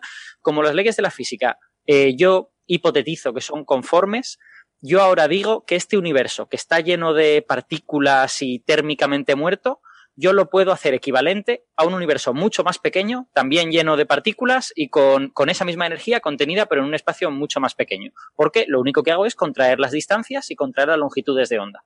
Tengo partículas de longitud de onda larga, fotones de longitud de onda larga y ¡pam! Se convierten en fotones de longitud de onda corta, pero concentrados en un espacio muy chiquitín. Y eso de repente se parece un montón al momento posterior al Big Bang. Y por lo tanto, ahí vuelve a empezar otro universo a una escala gigantesca desde el punto de, desde el punto de vista del universo anterior. El universo nuevo está funcionando a escalas increíblemente enormes, ¿no? Pero el universo anterior ya es irrelevante porque está térmicamente muerto y no, y no se puede hacer nada en esas escalas del universo anterior. Ya la física ha terminado. Esa es la idea que yo tengo. ¿Esto es correcto? ¿Hace falta algún añadido? Eso, es lo que yo el punto clave aquí en, los, eh, las teorías invariantes de escala es la idea de tamaño. dices, el universo se está expandiendo cada vez más grande. Es mentira. ¿Cómo que cada vez más grande? ¿Cada vez más grande? No, ¿por qué? Mm. Cuando el universo eh, se haya convertido solamente, se haya diluido todo, todos los agujeros negros se hayan, hayan radiado por radiación Hawking, solo haya partículas sin masa, porque lo que hace que las teorías actuales no sean conformes es la masa, los términos de masa no cumplen con la invarianza conforme, cuando yo tenga un universo completamente vacío en el que solo haya cosas sin masa, dime cómo construye una regla para medir distancias. Dime cómo construyo un reloj para medir tiempos. No tengo relojes, no tengo distancias. Ese universo no tiene ningún concepto básico de tamaño. No es ni más grande ni más pequeño.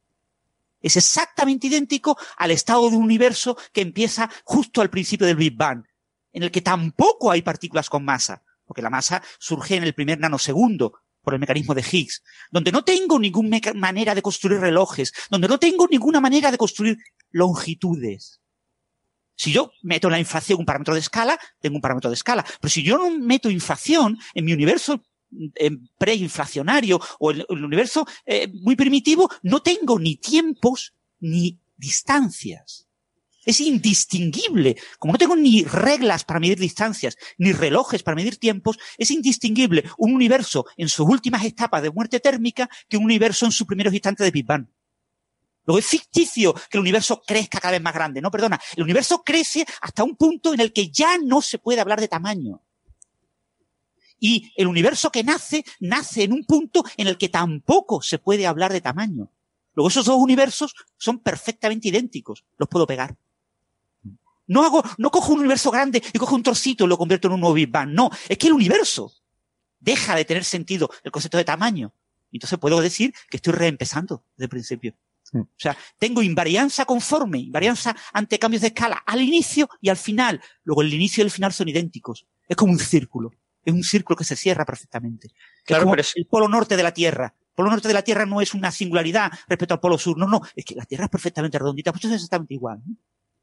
Es que parece muy sorprendente el que tú pases de un estado en el que el universo está dinámicamente muerto, no, no sucede nada, a un estado que, sin embargo, dinámicamente es muy rico, como es el Big Bang. Eh, entonces, esa, esa, transición, a mí intelectualmente incluso me, me, cuesta pensar cómo ocurre. Claro, ese es el problema de, de, Penrose. Penrose, eh, eh, esto es realmente maravilloso, es como un puzzle, ¿no? Penrose se plantea una serie de puzzles, una serie de preguntas, y trata de buscar una serie de respuestas. Y eso le mm, hace manejar su mente y, propone respuestas muy interesantes. Entonces, pero nos dice, ¿y cómo tengo un mecanismo parecido a la inflación? Pues probablemente porque la inflación sea ficticia y no exista, ¿no? Entonces, pero bueno, imaginemos que tenemos que poner algo parecido a la inflación, ¿no? Pues tiene que existir algo que haga el papel del inflatón, pero tiene que ser un campo sin masa. Entonces él crea un campo, eh, es el campo eh, bar pi, eh, y dice, tiene que existir un campo que hace las veces de lo que aparenta hacer la inflación, pero que es un campo sin masa, que es un campo sin un mínimo, en el que yo pueda construir una partícula que tenga masa. Es un campo sin, sin masa. ¿Cuál es ese campo? No tengo ni idea. Imaginemos que existe, ¿vale? Él, además, él no plantea ninguna ecuación, ¿eh? Penrose no pone una ecuación para ese campo. Dice, no, el campo existe y eh, con palabras eh, eh, convence y es bastante convincente, de que, por, ¿y por qué no va a existir un campo así? ¿Vale? Y entonces, ese campo es el que aparenta con su dinámica y, y justifica la existencia de la materia oscura y justifica lo que aparenta ser un nuevo Big Bang en ese universo en el que no tengo reglas de escala. Entonces, ese nuevo eh, Big Bang acaba produciendo los campos que tenemos, algo parecido al recalentamiento, y acaba produciendo el campo de Higgs, que acaba produciendo las masas y vuelve un universo con escalas. O sea que en, cierta y, longitudes. En cierta manera, el reinicio del universo es el reinicio de ese campo, ¿no? Eh... Claro, él, mete ese campo, ese campo es clave, ¿no? Y ese campo es clave para que eh, la evaporación de los agujeros negros supermasivos genere una señal en ese campo que se mantenga hasta la recombinación. 380.000 años más tarde. O sea, lo que aparenta ser 380.000 años. Es decir, eh, lo que nosotros tenemos que imaginar es que el universo muere térmicamente y tarda un tiempo infinito en morir. Pero que ese tiempo infinito yo lo curvo, la recta real la curvo y la pongo en un círculo. Y convierto el infinito en un punto finito. Y continúo mm. el círculo. Yo tengo un círculo y siempre estoy dando vueltas en círculo. en apariencia, en cierto momento, cuando estoy por el círculo, necesito un tiempo infinito para llegar al otro borde. En apariencia. Pero solo es aparente. ¿eh? Las leyes físicas se vuelven conformes, y entonces en apariencia yo sigo con mi ciclo. No hay ningún problema. Lo que tengo es un cilindro, un cilindro en el que yo he puesto ficticiamente una serie de regiones en las que aparenta haber eh, partículas, materia, masa, eh, que se viola, que se rompe la simetría conforme, pero que yo periódicamente voy recuperando la, la geometría conforme en ese cilindro y entonces tengo un universo eterno en el que pasan ese tipo de cosas. Pero el problema que tiene Penrose es que cada problemilla que le surge con la entropía, con esto de la materia oscura, etcétera, tiene que poner una solución. Entonces Penrose pues se dedica a pensar esa solución. Mm. El, para la mente de Penrose es maravilloso porque la tiene completamente activa, ¿no? Ya me gustaría a mí con su edad, 87 años, estar mm. así planteándome cada uno de los problemas posibles y buscar sus soluciones. Totalmente. La, la, clave es que no solo, o sea, lo que decías Alberto de que acabas con una muerte térmica del universo, eh, ese es uno de los factores. El otro factor es que necesitas también eh, la expansión acelerada del universo, porque tú tienes que acabar con un estado del universo que sea un estado, o sea, el, principio del universo es un estado de alta homogeneidad e isotropía, muy, muy alta. O sea, tiene un universo completamente homogéneo salvo por fluctuaciones cuánticas. Entonces, la tendencia final del universo en muerte fría es acabar todo en agujeros negros. Eh, que es un estado que es justo todo lo contrario, es, mucha estructura, ¿no? Entonces tú tienes que diluir toda esa estructura mediante, mediante expansión del universo, mediante eh, agujeros negros que se evaporan finalmente por radiación Hawking y acaban convirtiendo, o sea, los agujeros negros le vienen muy bien porque son una cosa que traga materia y emite Mm, radiación Hawking, que son básicamente fotones, que son partículas sin masa. Lo que pasa es que en los estadios finales de evaporación de un agujero negro también emite otras partículas que no son, que no son solo fotones, ¿no? Pero bueno, por eso luego también tiene que invocar cosas muy exóticas con el campo de Higgs, que en los estados finales eh, cambia también a un estado más excitado y entonces pierdes el, em, la masa de las partículas. Pero bueno, eso ya es meter física exótica. Ese punto es importante. la idea fundamental de Penrose es que toda la materia es inestable todas las partículas. El protón es inestable y se desintegra en leptones, en electrones, y los electrones son inestables aparentan en nuestra época, porque tenemos una vida muy corta de universo, eh, que son estables eternamente, pero no son eternos. Acabarán diluyéndose y todo acabará diluyéndose en una cosa conforme, es decir, una cosa sin materia. estamos hablando de escalas también de, 10 a la 100 años. Necesita, eh, Es súper importante que se le desintegren los protones porque la masa del protón no es el Higgs, la masa del protón es básicamente QCD. O sea que como no te quites esa, esa escala de masas que te viene de QCD, estás fastidiado. Sí, él eh, se apoya en, en, la idea, ¿no? De el, el postulado de que los protones son inestables a largo plazo, ¿no? estamos hablando de 10 a la 100 años o, más, ¿no? O sea, de un, Google de años eh, en escalas temporales. Eh. Bueno, si les parece, ponemos entonces el audio este con la, conversión con nuestro cosmólogo. Luego, si quieren comentar alguna cosita a la vuelta, pues lo, hacemos, ¿vale? Venga, hasta ahora. José Alberto Rubiño, ¿qué tal? ¿Cómo estás? Hola, ¿qué tal? Y Marcos Pellejero. Hola, Marcos. Hola, Héctor. Pues, pues nada, estamos aquí con nuestros expertos en cosmología, en la parte más teórica que tenemos aquí en el Instituto de Astrofísica, a ver si, si desgranamos esto, esto un poco. Eh, les estaba comentando que, puesto que esto es una, esto es una grabación, esto estamos ahora mismo en el pasado, en el pasado de ustedes. esto, está pregrabado. esto está pregrabado. Entonces, eh, supuestamente en el programa hemos hecho una introducción al tema y, entonces, pues podemos aquí dar mm, por, por dada esa, esa introducción, pero insisto, esto, en fin, hay un juego temporal aquí, estamos invirtiendo el tiempo, ¿no? Algunos periodistas dirían que estamos invirtiendo el tiempo como los GRBs. Em, entonces, bueno, yo espero que mi yo del futuro eh, se haya acordado de, introducir estas cosas y, eh, por si acaso, no me he acordado, lo digo ahora, en el episodio número 66 estuvimos hablando del Festival Starmus, el último que se celebró aquí en Tenerife y al cual eh, tuvimos el gusto de asistir tú y yo, Alberto. Y en ese programa pues hicimos un, análisis ¿no? de lo que se habló en ese, en ese festival, al que bueno, acudieron algunas de las figuras más notorias de la física teórica actual, ¿no? Eh, desde el propio Stephen Hawking, eh, Kip Thorne, y, Penrose. El, y, el, propio Penrose. De hecho, el, todo esto venía de que, eh, no sé si llegamos a comentarlo en el 66, luego él hizo una visita aquí al Instituto de Astrofísica. Yo tuve la oportunidad de, estar hablando con él precisamente de esto, de, de, la de lo que vamos a hablar ahora, de la teoría cíclica conforme, y porque estaba muy interesado en, en, los resultados de la misión Planck en relación a la búsqueda de, de huellas de campos magnéticos primordiales. Porque esto ahora lo, también lo podemos comentar, otro de los rasgos que podrían pasarse de eón a eón en, la teoría cíclica conforme eh, tiene que ver con, campo magnético. Hmm. O sea, eh, podría haber huella magnética de, los eones anteriores y, bueno, una forma indiferente de trazar en los mapas del fondo de microondas eh, esos anillos que que él intenta encontrar, pues sería estudiar la polarización y ver si se encuentran patrones asociados a, a campo magnético. Hmm. Bueno, pues nada, entonces simplemente quería recordar eso, que en ese episodio 66, si alguien tiene interés, pues dimos también una, eh, una introducción hablando un poco de la charla que dio allí Penrose en el, en el Starmus, que a mí me dejó muy, eh, muy impactado. Ya por, el estilo, ¿no? Por el estilo, el, personaje, ¿no? Es, es, muy entrañable.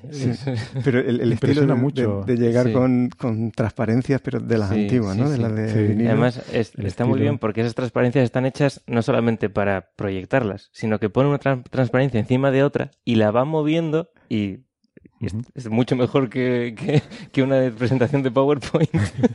sí. Necesitarías hacer un vídeo para poder enseñar las cosas que él hacía superponiendo transparencias una encima de otra. Hay un vídeo uh, de cuando fue, no estoy seguro de si era México, donde, no, sé exactamente dónde estuvo, pero hay un vídeo en, en YouTube eh, mm. donde, donde sale una, una de sus charlas. Bueno, a mí me pareció muy bonita su, su teoría, el modelo que, que él ha desarrollado. Y, pero Claro, eh, bueno, ahora es noticia estos días porque ha salido un paper que firma eh, el propio Penrose como tercer autor. Eh, los otros dos autores son Daniel Ann y el segundo autor es Meissner de, de, la Universidad de Varsovia en Polonia, que es el que era el primer autor de un paper anterior en el que, eh, creo que fue en 2013, eh, afirmaban haber encontrado, sí, debió ser anterior al Starmus porque Penrose habló de esto en el Starmus, que fue en 2016. Creo que era 2013 el paper este de Meissner et al., donde afirmaban que habían encontrado eh, la huella en el fondo cósmico de microondas de una de las predicciones que hacía la cosmología cíclica conforme de Penrose, en el sentido de las fusiones de agujeros negros, ¿no? de, de binarios de agujeros negros que se fusionaban, y eso dejaba una especie de anillos en el fondo de microondas. Bueno, aquello tuvo mucha contestación, de hecho creo que ni siquiera se llegó a publicar formalmente en un paper porque directamente eh, creo que estaba mal el análisis estadístico, pero bueno, hay una publicación en un proceeding, en un congreso, donde se puede ver.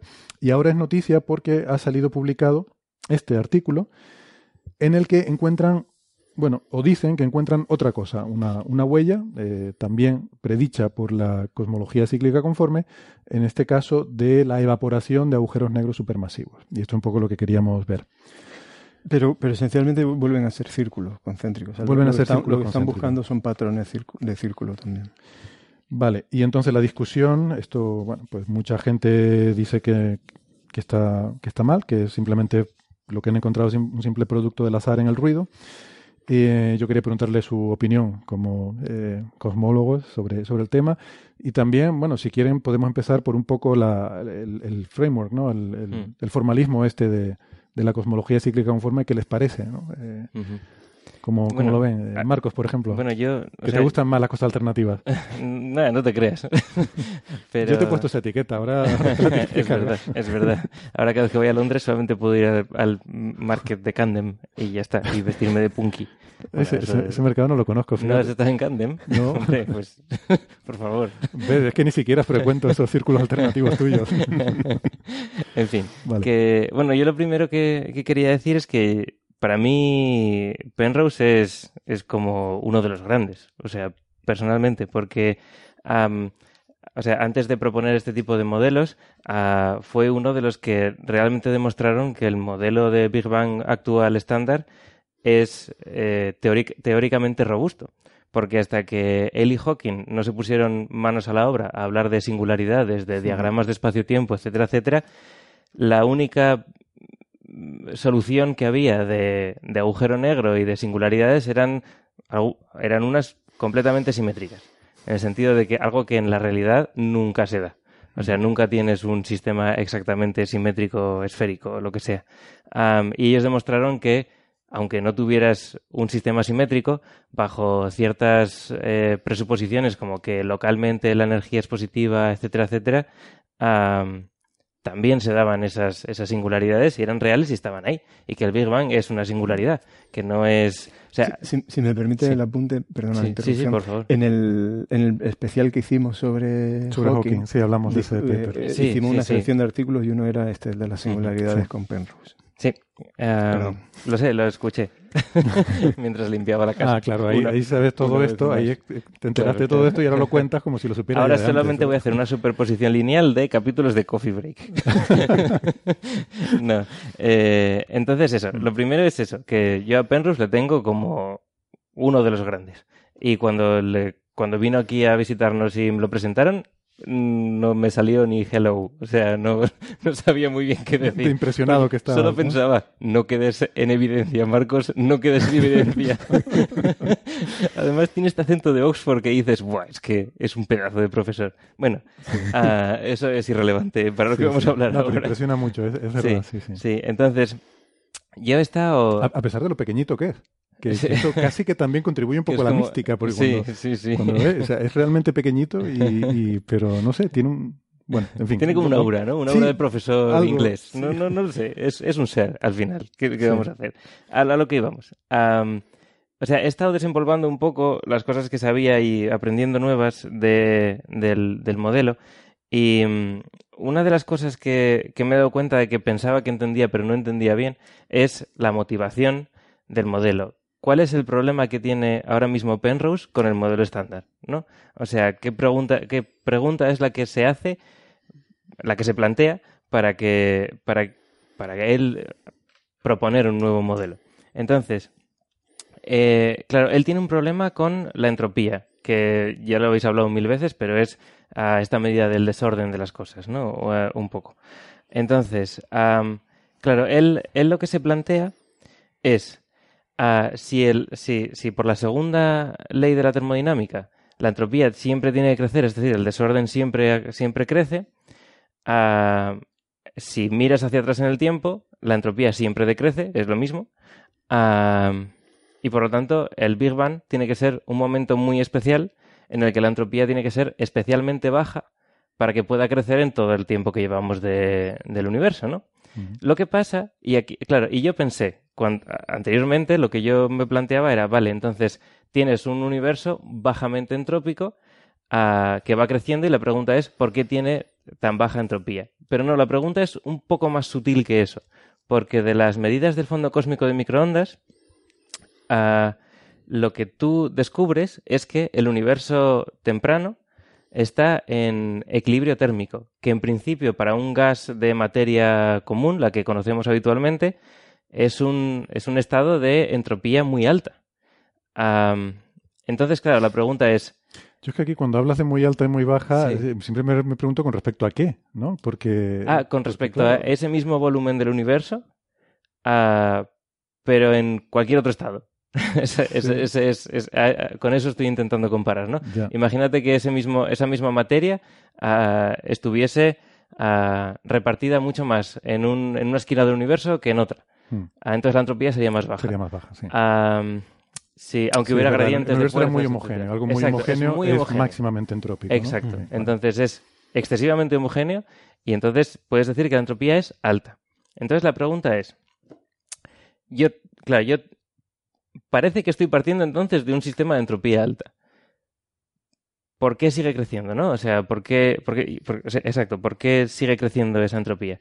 Y durante un tiempo pensé que era por la expansión del universo. Si de alguna forma el universo se expande, tienes como nuevos, ah, nuevos grados de libertad, nuevos estados, más volumen que puedes llenar y entonces puedes ir, ah, puedes ir rellenando esos, esos nuevos volúmenes con más entropía.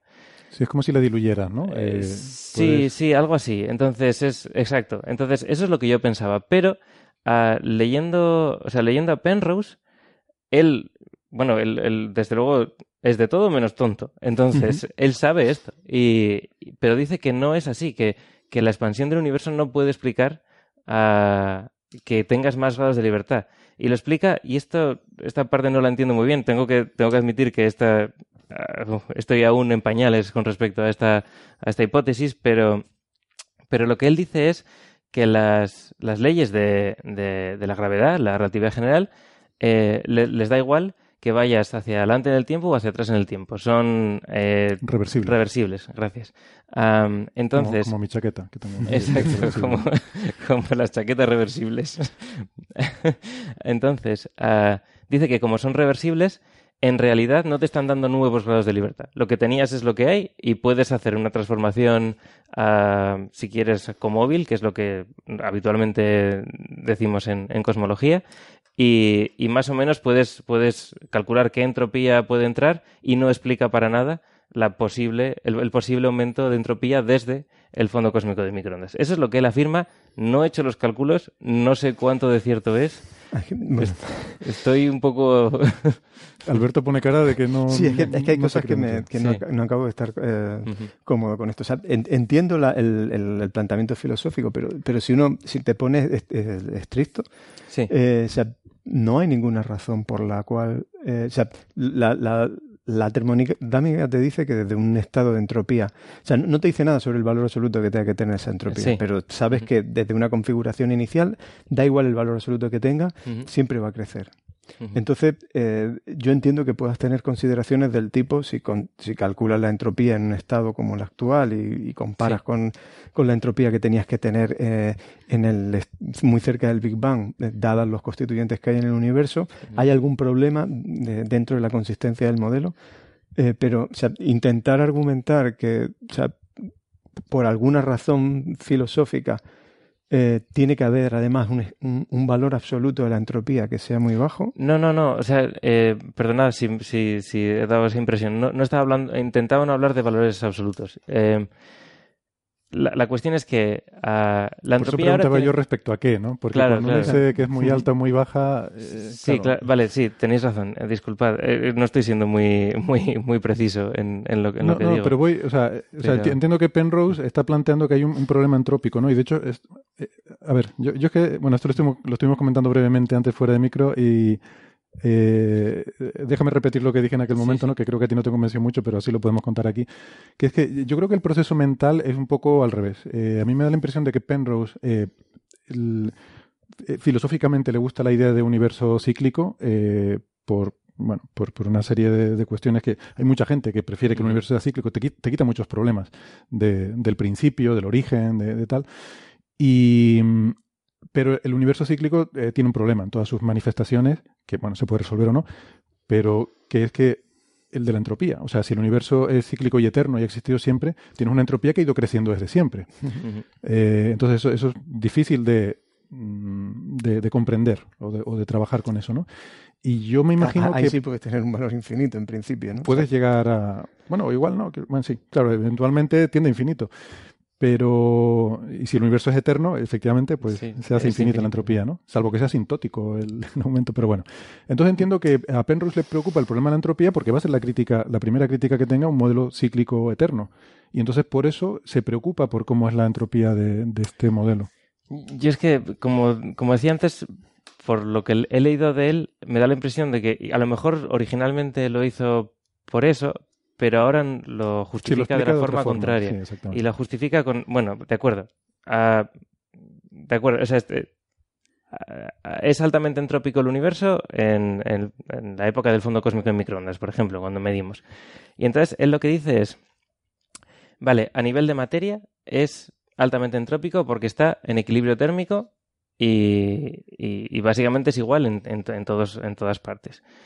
Um, ahora, ¿Es la gravedad uh, también altamente entrópica en ese, en ese tiempo? Eso es, eso es, lo que se pregunta. Entonces, um, lo que él eh, justifica es que uh, si tú dejas un sistema eh, gravitatorio, si lo, si, si lo, haces homogéneo y lo dejas evolucionar, acaba teniendo uh, estructura, ¿no? Estructura, claro. Acabas teniendo, eh, pues eso, galaxias, estructura cósmica, mm. todo lo que quieras. Y ese, o sea, todas las estructuras que se pueden imaginar.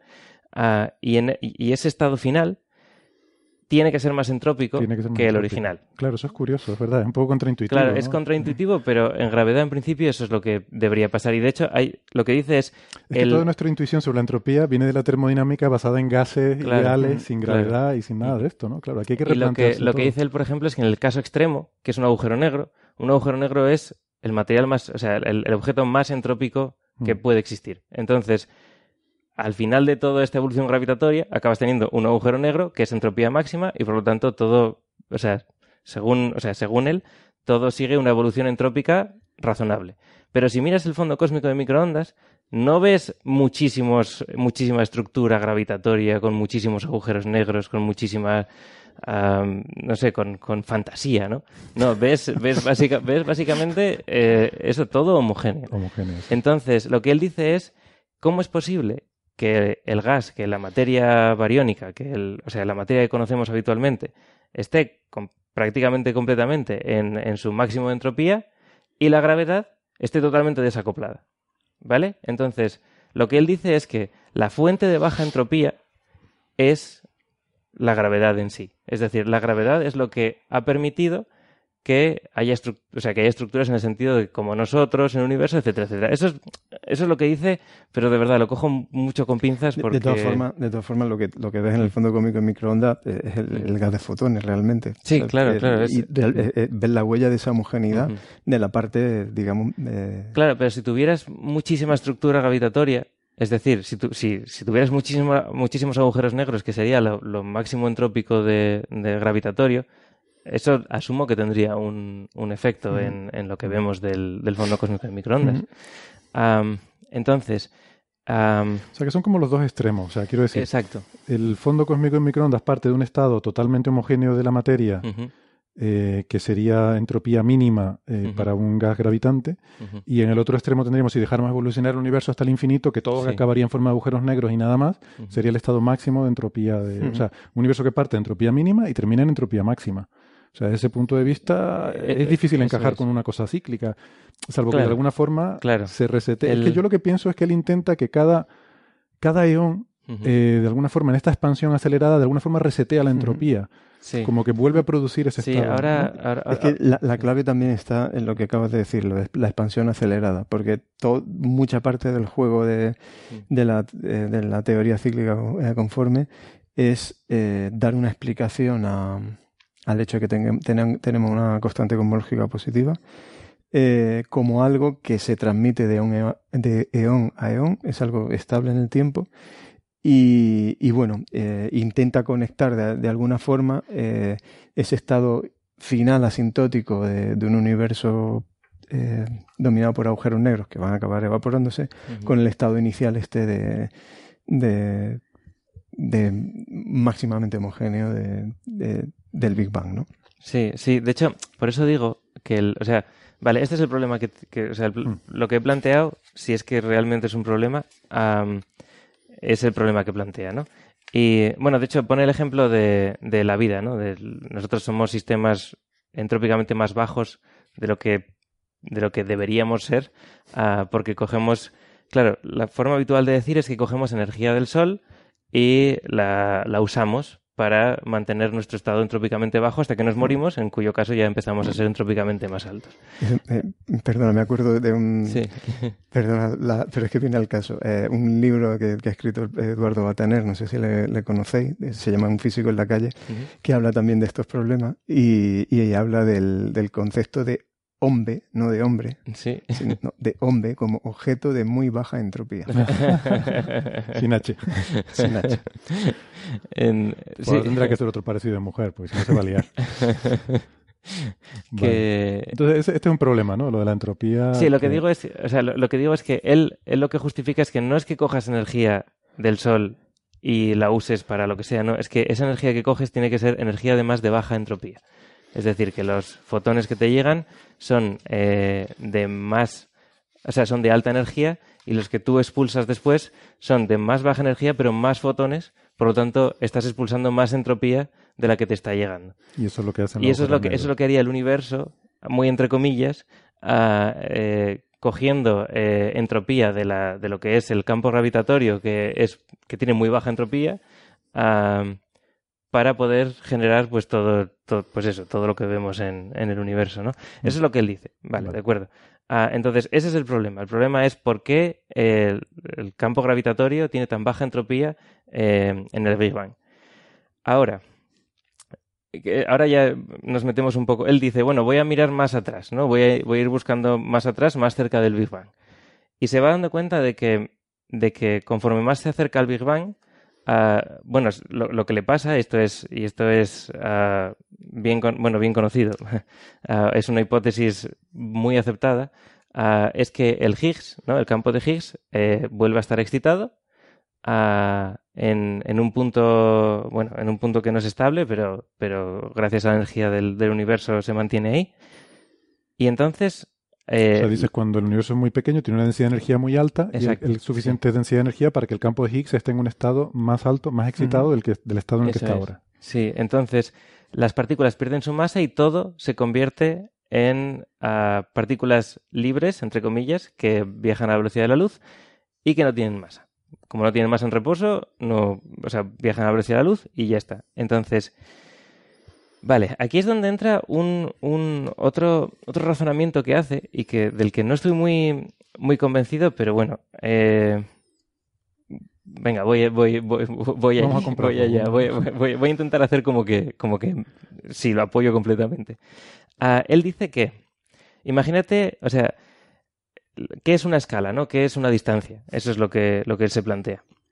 Vale, una distancia, eh, hace tiempo que, que se sabe que como la velocidad de la luz es constante, a una distancia se puede transformar a tiempo y un tiempo se puede transformar a distancia sin ningún tipo de problema. ¿Cuánto es un metro?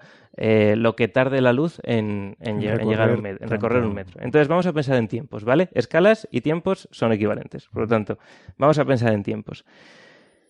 ¿Qué es, o sea, qué es, o sea, que al final cómo medimos el tiempo? Con, con relojes, ¿no? Con frecuencias, básicamente. Entonces, sabemos que la energía eh, se puede escribir como eh, una constante, la constante de Planck, veces la frecuencia, h nu. E igual a h nu, que es una de las, de las ecuaciones eh, principales de principios del siglo XX, básicamente, ¿no? Que lo que pasa es que se, se plantea como la energía de un fotón. Pero bueno, ah, vamos a suponer que tienes una partícula que no es un fotón, que es otra cosa y también tiene también tiene o sea también tiene una energía que va con su frecuencia con su la frecuencia de su función de ondas vale Además, la energía es, la, es mc cuadrado, es la masa por la velocidad de la luz al cuadrado. Y aquí también con comillas, porque solamente si tiene masa en reposo, porque si no es su momento veces la velocidad de la luz. Pero bueno, entonces, lo que él dice es que hay una relación entre frecuencias y masas. Entonces, si hay relación entre frecuencias y masas, perdón, entre masa y frecuencia, frecuencia y tiempo, tiempo y escala, si la masa es cero, la escala tampoco puede ser muy relevante para esas partículas que, que, no tienen masa en, en, reposo, ¿no? Entonces, ese es un poco... Bueno, de hecho, para esas partículas que se mueven a la velocidad de la luz no existe el tiempo. Si no, claro, desde no hay escala. Desde su sistema de referencia, es verdad que las escalas no tienen mucho sentido. Pero si te pones en cualquier otro sistema de referencia, aunque no exista nada que, esté en otro sistema de referencia en ese universo, ah, no tiene mucho. Bueno, sí, está, está un poco ahí. Entonces, bueno, la, la cuestión es eso. Es, ese es el argumento que da para decir, ojo, tengo un universo que es verdad que es infinitesimalmente pequeño, pero es que a todo lo que vive ahí las escalas le da igual. O sea, que sea infinitesimalmente pequeño, le da exactamente igual. Es básicamente no hay conciencia de tamaño. Exacto. No, hay, nada que pueda indicar un No hay conciencia de tamaño. Entonces, eh, además, se basa en otra cosa que yo creo que es un poco más seria, que, que sí que es que los... Está demostrado que los bosones tienen, o sea, tienen soluciones en, física cuántica eh, que son eh, o sea, independientes de transformaciones conformes, ¿vale? Pero esto ya como una parte, pero eso te haya basado en algo un poco más, un poco más Esto ya lo habría explicado, ¿no? Sí, esto, eh, sí a, mí, me suena de que esto ya, ya, hablado Cuando habléis de, de, conforme cíclico, eh, teoría cíclica conforme, tendréis que explicar conforme y, conforme quiere decir... Esto lo eh, explicaremos hace 15 minutos, no hace media hora.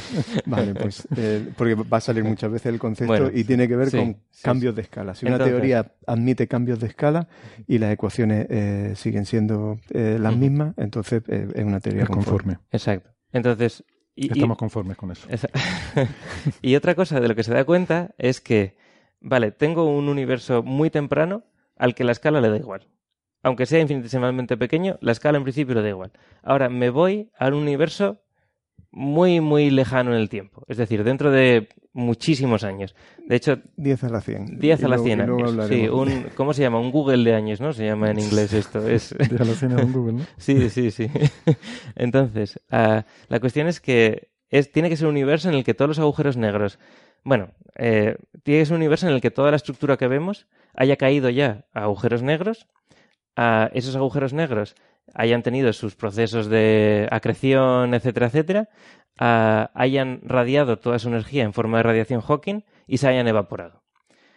Si eso es cierto, entonces la mayor parte del universo está en forma de fotones, está en forma de radiación, está en forma de una partícula que tiene masa en reposo también cero. y el resto de partículas que tienes con, masa, lo que él dice es que no es muy peregrino asumir que puesto que la condición del universo es de, energía, de densidad de energía muy, muy, muy baja, el Higgs, el, bosón de Higgs, haya caído a un pozo de potencial aún más bajo que haga que esas, o sea, que no tenga grados de libertad y no se puedan producir estas excitaciones de Goldstone, etcétera, etcétera, en lo que no me voy a meter, pero que va a hacer que el, resto de partículas, que van a ser muy pocas, que tengan masa la pierdan y se conviertan otra vez en partículas sin masa. Entonces lo que él dice es, vaya, tengo un... son iguales. Eh, bueno, vaya, tengo un origen del universo en el que tengo un montón, o sea, en el que tengo un universo pequeño, entre comillas. O sea, puede ser de tamaño infinito, pero aún así infinitamente pequeño. o sea, eso no es, no, no, no pasa nada. entonces, entonces. Uh... Espera, espera, es que creo que ya tengo el titular de hoy. Tener una cosa infinita que sea infinitamente pequeña, pero no pasa nada. Pero no pasa nada. Simplemente que las distancias entre objetos sean infinitamente pequeñas, aunque el tamaño del universo sea infinito. Vale. Entonces, que están de, de, particulitas a los que les importa nada el hecho de vivir infinitamente pequeño. Y tengo un universo infinitamente grande, con distancias infinitamente grandes, pero a cuyas partículas, en principio, les da igual a esas distancias tan grandes, porque tampoco tienen masa en reposo. Pero es que se me ha ocurrido una analogía para lo infinito, infinitamente. Es la tendencia de las pantallas de ordenador, que cada vez son más grandes con píxeles cada vez más pequeños. Sí, pues sí, sí, sí, sí. Lo extrapolas mucho. Totalmente. Hay veces que tengo que mirar trozos de la pantalla por separado y ver la misma película dos veces desde dos puntos de vista diferentes. en fin. El, entonces, el, vale, entonces y ahí es donde yo creo, yo creo que esa es la línea de pensamiento que por lo menos él vende, no, no la de quiero un universo cíclico y entonces tiene que tener estas, estas características, sino que ahí va, tengo esto que se parece mucho y esta otra cosa que se parece mucho.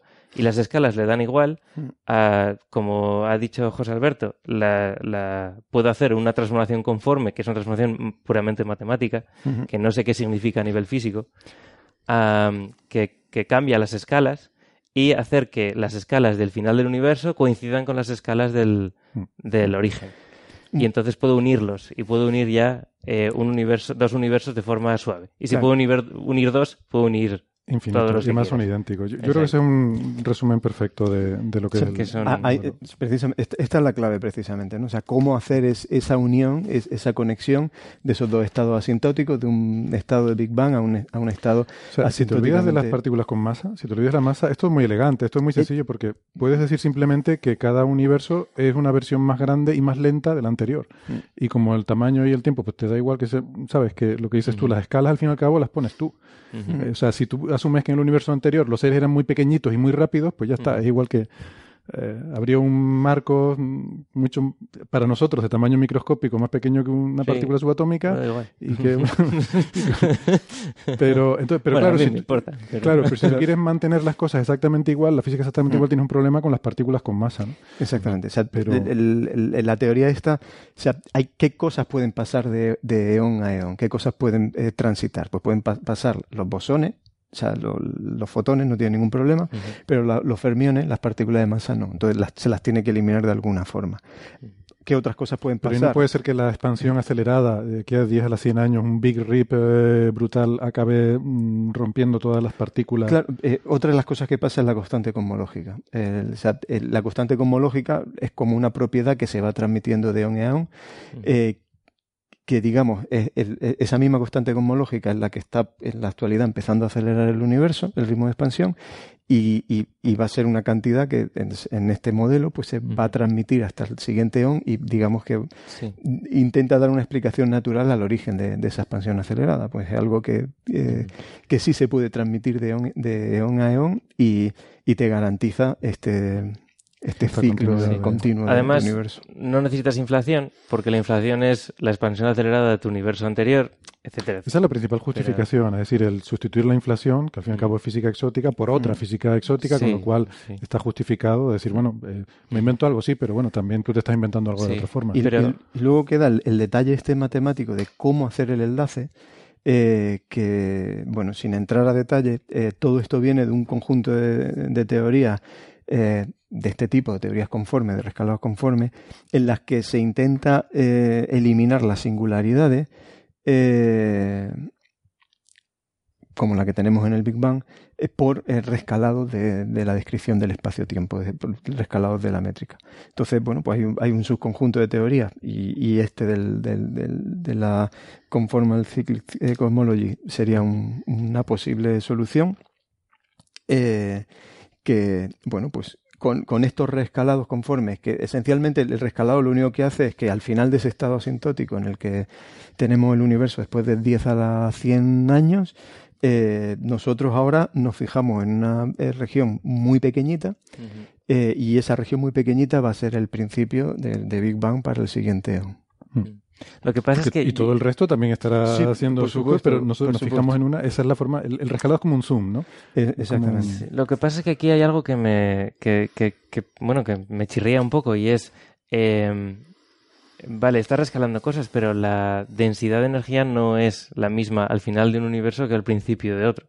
Y yo le he escuchado a, Penrose eh, decir que, bueno, que como está rescalando cosas, las longitudes de onda pues también se rescalan y por lo tanto eh, consigues mayor densidad de energía ah, después del rescalado. Pero entonces, si es un rescalado que en principio no afecta a la física, pero me estás diciendo que la densidad de energía aumenta, Ahí me no afecta a las leyes de la física, pero sí a las leyes fíjate no, pero tú dijiste a cantidades sí. las, las, longitudes y los tiempos, la energía es, es, un tiempo, es una frecuencia, una oscilación, ¿no? Entonces, si tú rescalas el tiempo y el espacio para pasar de uno a otro, las energías las rescalas también. Habría que echar la cuenta, pero a lo mejor, mm, a lo mejor Es que viene a hacer una cosa muy parecida a la inflación, ¿eh? porque ese rescalado eh, Sí, sí, sí, no, desde luego, sí, la, inflación, de hecho tiene todas las cosas, o sea, la inflación tiene un montón de cosas buenísimas, que es que te deja todas las escalas como estaban originalmente, quiero decir, más grandes, pero con, los mismos ratios, ¿no? O sea, que no, o sea, es igual para todos. Bueno, yo, yo me gustaría entonces que, o sea, nos hemos extendido mucho con esta, este análisis, ¿no? De, del, modelo en sí, eh, y no hemos hablado todavía de, de la parte nueva realmente, que es esta supuesta, eh, como dice el título, aparente evidencia, porque es bastante cauto el título, aparente evidencia de puntos de Hawking en el fondo de microondas. Entonces me gustaría, pero ya muy brevemente, porque llevamos mucho rato hablando, que José Alberto, creo que esto te lo has mirado además con bastante con bastante lujo de detalle. A ver, el, simplemente el comentario breve, creo que no hemos definido que es un punto de Hawking. Eh, en estas transiciones de eones a eones, eh, eh, las últimas cosas que hemos dicho que tarda eh, que se evaporarían serían los agujeros negros supermasivos. ¿no? Eh, los agujeros negros se evaporan por radiación de Hawking. de forma efectiva, un agujero negro tiene una temperatura que es proporcional a la inversa de su masa, de mm. forma que los agujeros más masivos tienen una temperatura muy efectiva tan bajita que tardan muchísimo tiempo en evaporarse. Los agujeros negros más grandes que, que, esperamos en el modelo pues tienen tamaños descomunales más grandes que una galaxia y eso pues tardaría en, evaporarse del orden de, de, 10 a la 100 años. Por eso dábamos esa escala de tiempo, ¿no? Un 1 y 100 0 mm. en años. Eh, entonces, eh, un, punto de Hawking serían, después de esos últimos agujeros eh, supermasivos que se evaporan, después de este proceso de rescalado, en el que hacemos ese zoom hacia afuera, pues se nos quedarían como puntitos. Eh, en donde se ha depositado la energía de la evaporación del agujero negro. Y en la transición de un eón al siguiente, esos puntitos pues actuarían como eh, semillas desde las cuales eh, bueno, pues empieza a evolucionar el tiempo de forma normal y desde el, Big Bang hasta la formación del fondo cósmico de microondas, pues esas semillas han podido crecer pues lo que ha podido crecer el universo en ese tiempo. ¿Y cuánto ha podido crecer? Pues sabemos del estudio del fondo cósmico de microondas que del orden de unos 2 grados visto desde hoy. Eh, sobre el cielo. Por eso ellos están buscando estructuras del orden de unos pocos grados que tengan una forma de anillo. entonces concéntricos con dos grados de radio en dos grados o algo menor y mm. entonces bueno pues diseñan un, algoritmo pues para buscar este tipo de patrones en los mapas del, fondo cósmico de microondas y utilizan los datos eh, de Planck eh, bueno a ver el resultado del análisis siendo rápido, porque queda poco tiempo, soy muy crítico con, esta, con la forma de hacer el análisis porque se simplifica muchísimo el tratamiento de los datos del fondo cósmico de microondas. Ellos proponen un algoritmo para la búsqueda de, estos patrones, pero un algoritmo eh, que excesivamente simplificado en el sentido, por ejemplo, que asume que la estructura del, del ruido del mapa es uniforme y y no lo es. El mapa de Planck, no, todos los puntos del cielo se han observado durante la misma cantidad de tiempo. De hecho, hay dos regiones eh, que por la forma de escanear el satélite eh, se, han, se, han, observado muchísimo más tiempo que, que el resto mm. del mapa. Ah, esto no lo tienen en cuenta. Eh, no, no, por ejemplo, esta estructura. ser bien conocido. esos son dos anillos realmente. Ah, sí, bueno, tienen, tienen, forma de, o sea, si lo ves en proyección sobre el cielo, pues te parecerían anillos. O sea que eh, si no tienes en cuenta esta estructura, de, momento con este procedimiento ellos deberían encontrar esas dos cosas que son propiedades del ruido y, las asignarían como si fueran anillos. Pero la cuestión no es tanto eso, sino que los mapas del fondo cósmico de microondas, de esas anisotropías ¿no? que vemos en el, en el, fondo cósmico de microondas, son mapas en los que si nosotros nos podemos buscar anillos o cualquier estructura que se nos ocurra, eh, pues vamos a encontrar. Eh, entonces, la cuestión es, una vez que hemos hecho, eh, hemos diseñado un estimador para buscar un cierto patrón, asignar una significación estadística de cómo de probable es encontrar ese tipo de estructura al azar en el, en el tipo de mapa en el que nosotros estamos buscando. y este... Por ejemplo, eh, Hawking encontró sus iniciales, SH, en el fondo de microondas. No sé si viste el blog de Francis. Eh, Francis tiene, lo, de, las iniciales de Stephen Hawking y luego eh, busca el, la, mula, la mula y el loro. y, el loro. y, encuentra una mula y un loro. Aunque realmente creo que la mula es por una forma de conejo también, pero bueno. Se puede considerar que es una mula. Eso ya, cada uno ve lo que quiere. O sea, el, esa, ruido. Esa es la cuestión. Que es que, de hecho, el, otro día, eh, hablando con Marco, así medio en broma, eh, por uno de los paneles que hay en el, en el Instituto de Astrofísica sobre eh, manchas en la superficie del Sol, dijimos, venga, vamos, vamos a buscar, números. Vamos a buscar números. Y encontramos todo, el 1, el 2, el 3. en, la, estructura de, células de convección en la superficie del Sol, pues puedes ver patrones. Sí, estamos, estamos preparando un artículo, La granulación del Sol sabe contar. Se llama. bueno, entonces la cuestión no es Punto eh, Rubiño Pellejero, Pellejero Rubiño, creo que tendría más, valor de marketing. Pues la cuestión no es tanto, eh, o sea, me invento un, patrón e intento encontrarlo, sino dar la significación. Y aquí es el, ese es el problema que tiene este artículo. Ellos hacían un mapa artificial, creo, ¿no? Y aplicaban el algoritmo al mapa artificial. Eh, y ese debería ser el procedimiento, pero la forma en la que preparan el mapa artificial, primero, parece, sobre, parece muy simplificada, no teniendo en cuenta eh, si tú quieres imitar el mapa real, tienes que tener en cuenta, por ejemplo, esto que he mencionado, la estructura del ruido. Eh, y luego... eso es eh, conocido, ¿no? Y está eso, es conocido y, de hecho hay, mm, simulaciones que podrían utilizar de, de, Planck que, están disponibles. podrían haberse las bajado. Que podrían haberse las bajado. Entonces, y, y, este problema es recursivo, porque de hecho los análisis anteriores que hicieron, en los que buscaban también anillos... Recurrente. recurrente. Perdón. Eh, es, un problema recurrente. volvieron a tener el mismo problema, o sea, porque hubo gente que hizo su reanálisis y efectivamente, si utiliza su estimador, eh, encuentras patrones de círculo o de triángulo, lo que tú quieras, pero cuando luego buscas la significación estadística de eso, eh, a posteriori, pues eh, te encuentras que si haces bien la, estadística, pues eh, los números que encuentras están perfectamente dentro de lo esperable por fluctuaciones estadísticas. Y, aquí, pues me da la sensación de que siguen teniendo ese mismo problema. De, y bueno, o sea, no, es una sensación, sino que, bueno, se podría intentar repetir este análisis, pero, pero en, la descripción que hacen de, cómo construyen los mapas ya se ven eh, estas simplificaciones. Entonces, yo sería, soy muy crítico con, este resultado. Estaría muy bien encontrar esos eh, patrones de anillos, pero hay que ser, hay que dar una significación estadística correcta de, estos patrones. Y, luego hay, otro tema que, comento muy, muy de pasada, eh, pero que, me parece muy importante, y es que cuando uno eh, busca eh, un tipo de estructura o un tipo de anomalía, o busca anomalías de forma genérica en, mapas como los del fondo conmigo en microondas, dar de forma correcta la significación estadística es complicado. Porque lo que suele ocurrir es que a lo mejor, o sea, yo tomo el mapa y empiezo a buscar, venga, voy a buscar triángulos, ah, no encuentro. Voy a buscar círculos, eh, no encuentro. Voy a eh, buscar elipse, ah, mira, he encontrado. Y ahora voy a, eh, he encontrado una elipse que tiene dos grados de tamaño. ¿Cuál es la probabilidad de encontrarme elipses de dos grados de tamaño? Oh, es bajísima. parece que, he encontrado algo anormal.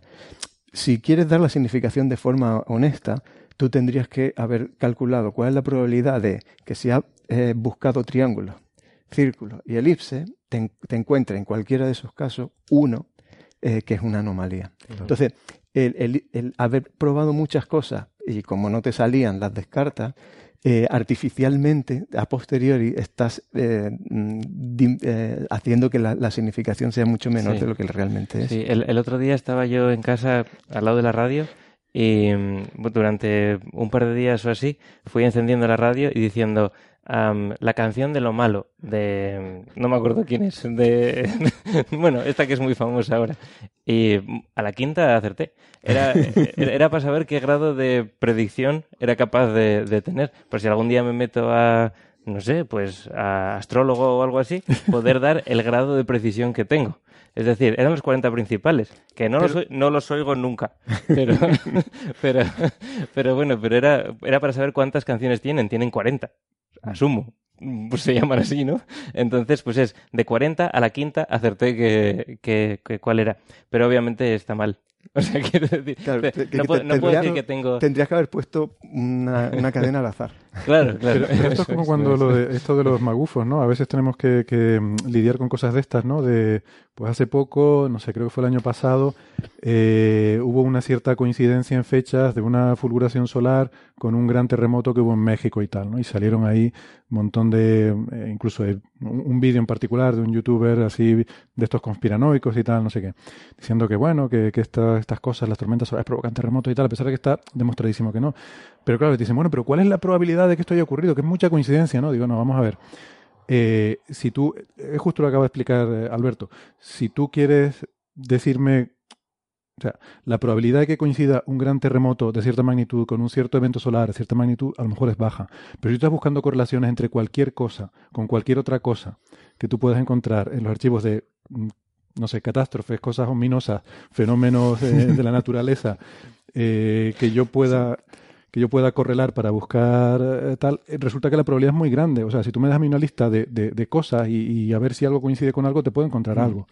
Entonces, la cuestión es que si, si a la hora de establecer la, la significación de, de, ese evento no tienes en cuenta que el espacio de posibilidad en el que has buscado es mucho más grande, de lo que luego realmente parece que está justificando a posteriori, pues eh, te salen números eh, mm. que o la importancia de hacer bien el cálculo de la significancia, o sea, de, tener en cuenta... Eh, definir muy bien cuál, cuál ha sido el espacio de, de, búsqueda. O sea, si tú a priori tú tienes una... Dices, mira, es que yo no el, tengo una razón teórica por la cual miro exactamente este tipo de patrones de este, de este tamaño específico. Y lo encuentras o no lo encuentras. Pero, pero si tú haces una búsqueda ciega y una vez que has encontrado la anomalía, dices, bueno, eh, ah, me, olvido, que, he estado mirando eh, en 100, casos anteriores y me quedo con y me quedo con este, ¿no? Eso es eh, cherry picking, ¿no? exactamente. ese cherry picking sería no definir de forma consistente el espacio de posibilidades en el que he estado buscando.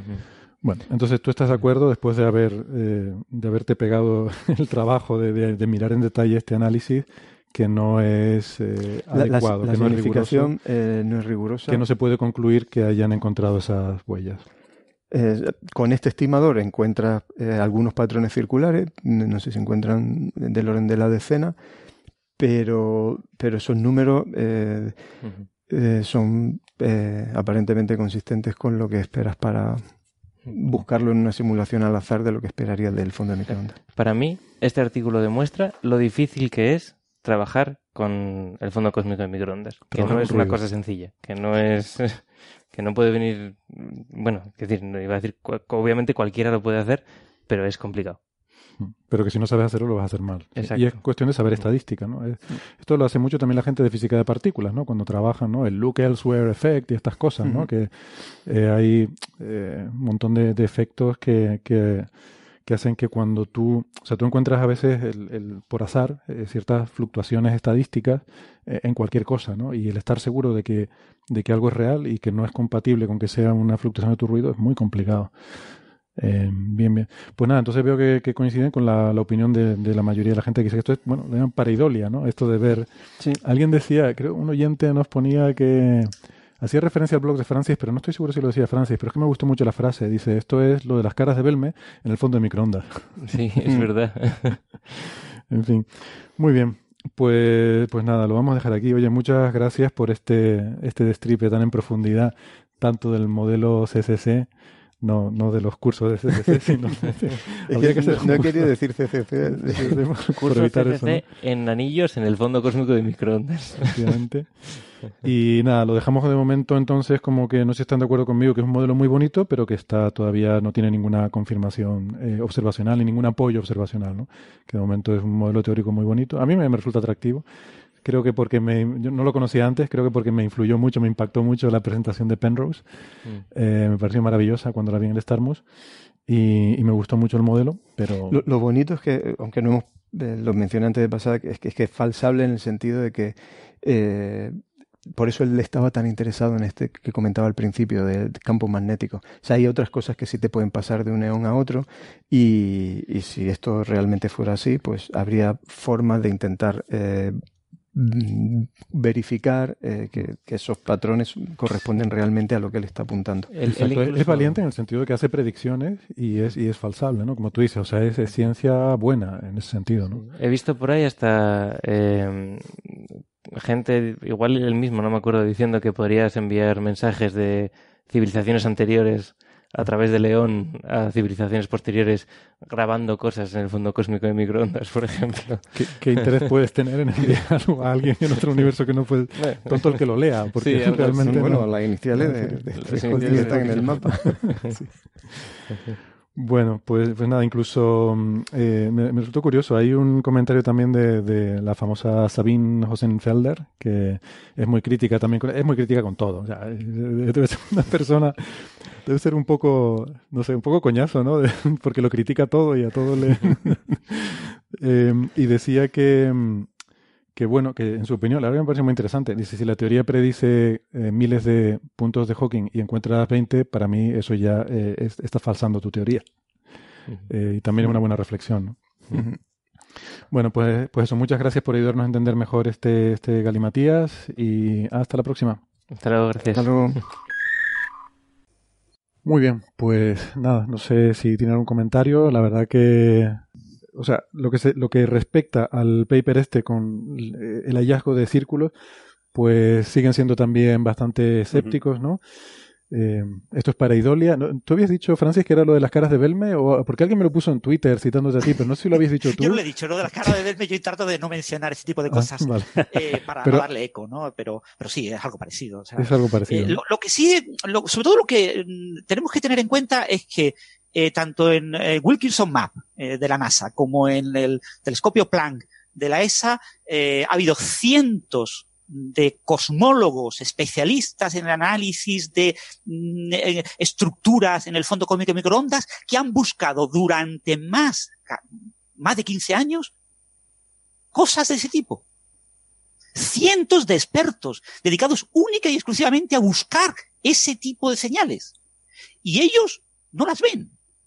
Entonces, cuando alguien que no es uno de ese grupo, que no tiene esas herramientas, que no tiene todo ese bagaje, que no tiene toda esa vida dedicada, a, ha hecho la tesis doctoral, el postdoctorado, el segundo postdoctorado y dedica su investigación solo a eso. Alguien que no tiene eh, esa formación encuentra cosas, pues probablemente sean pareidoles.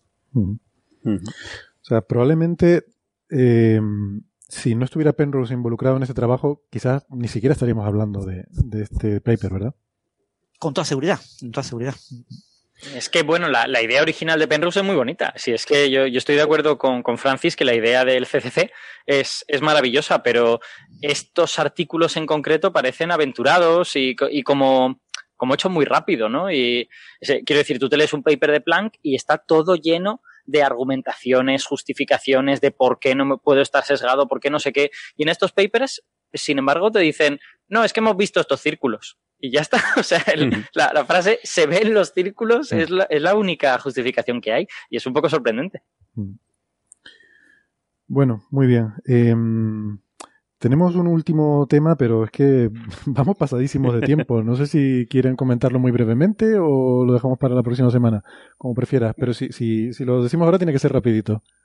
Yo creo, yo creo que lo podemos decir ahora, ¿no? tampoco, tampoco es una cosa que nos vaya a cambiar la vida. Es, es interesante y ya está. Pero, de hecho, mira, lo, hemos contado esta semana en la brújula y tampoco nos ha, nos ha llevado ahí muchísimo tiempo.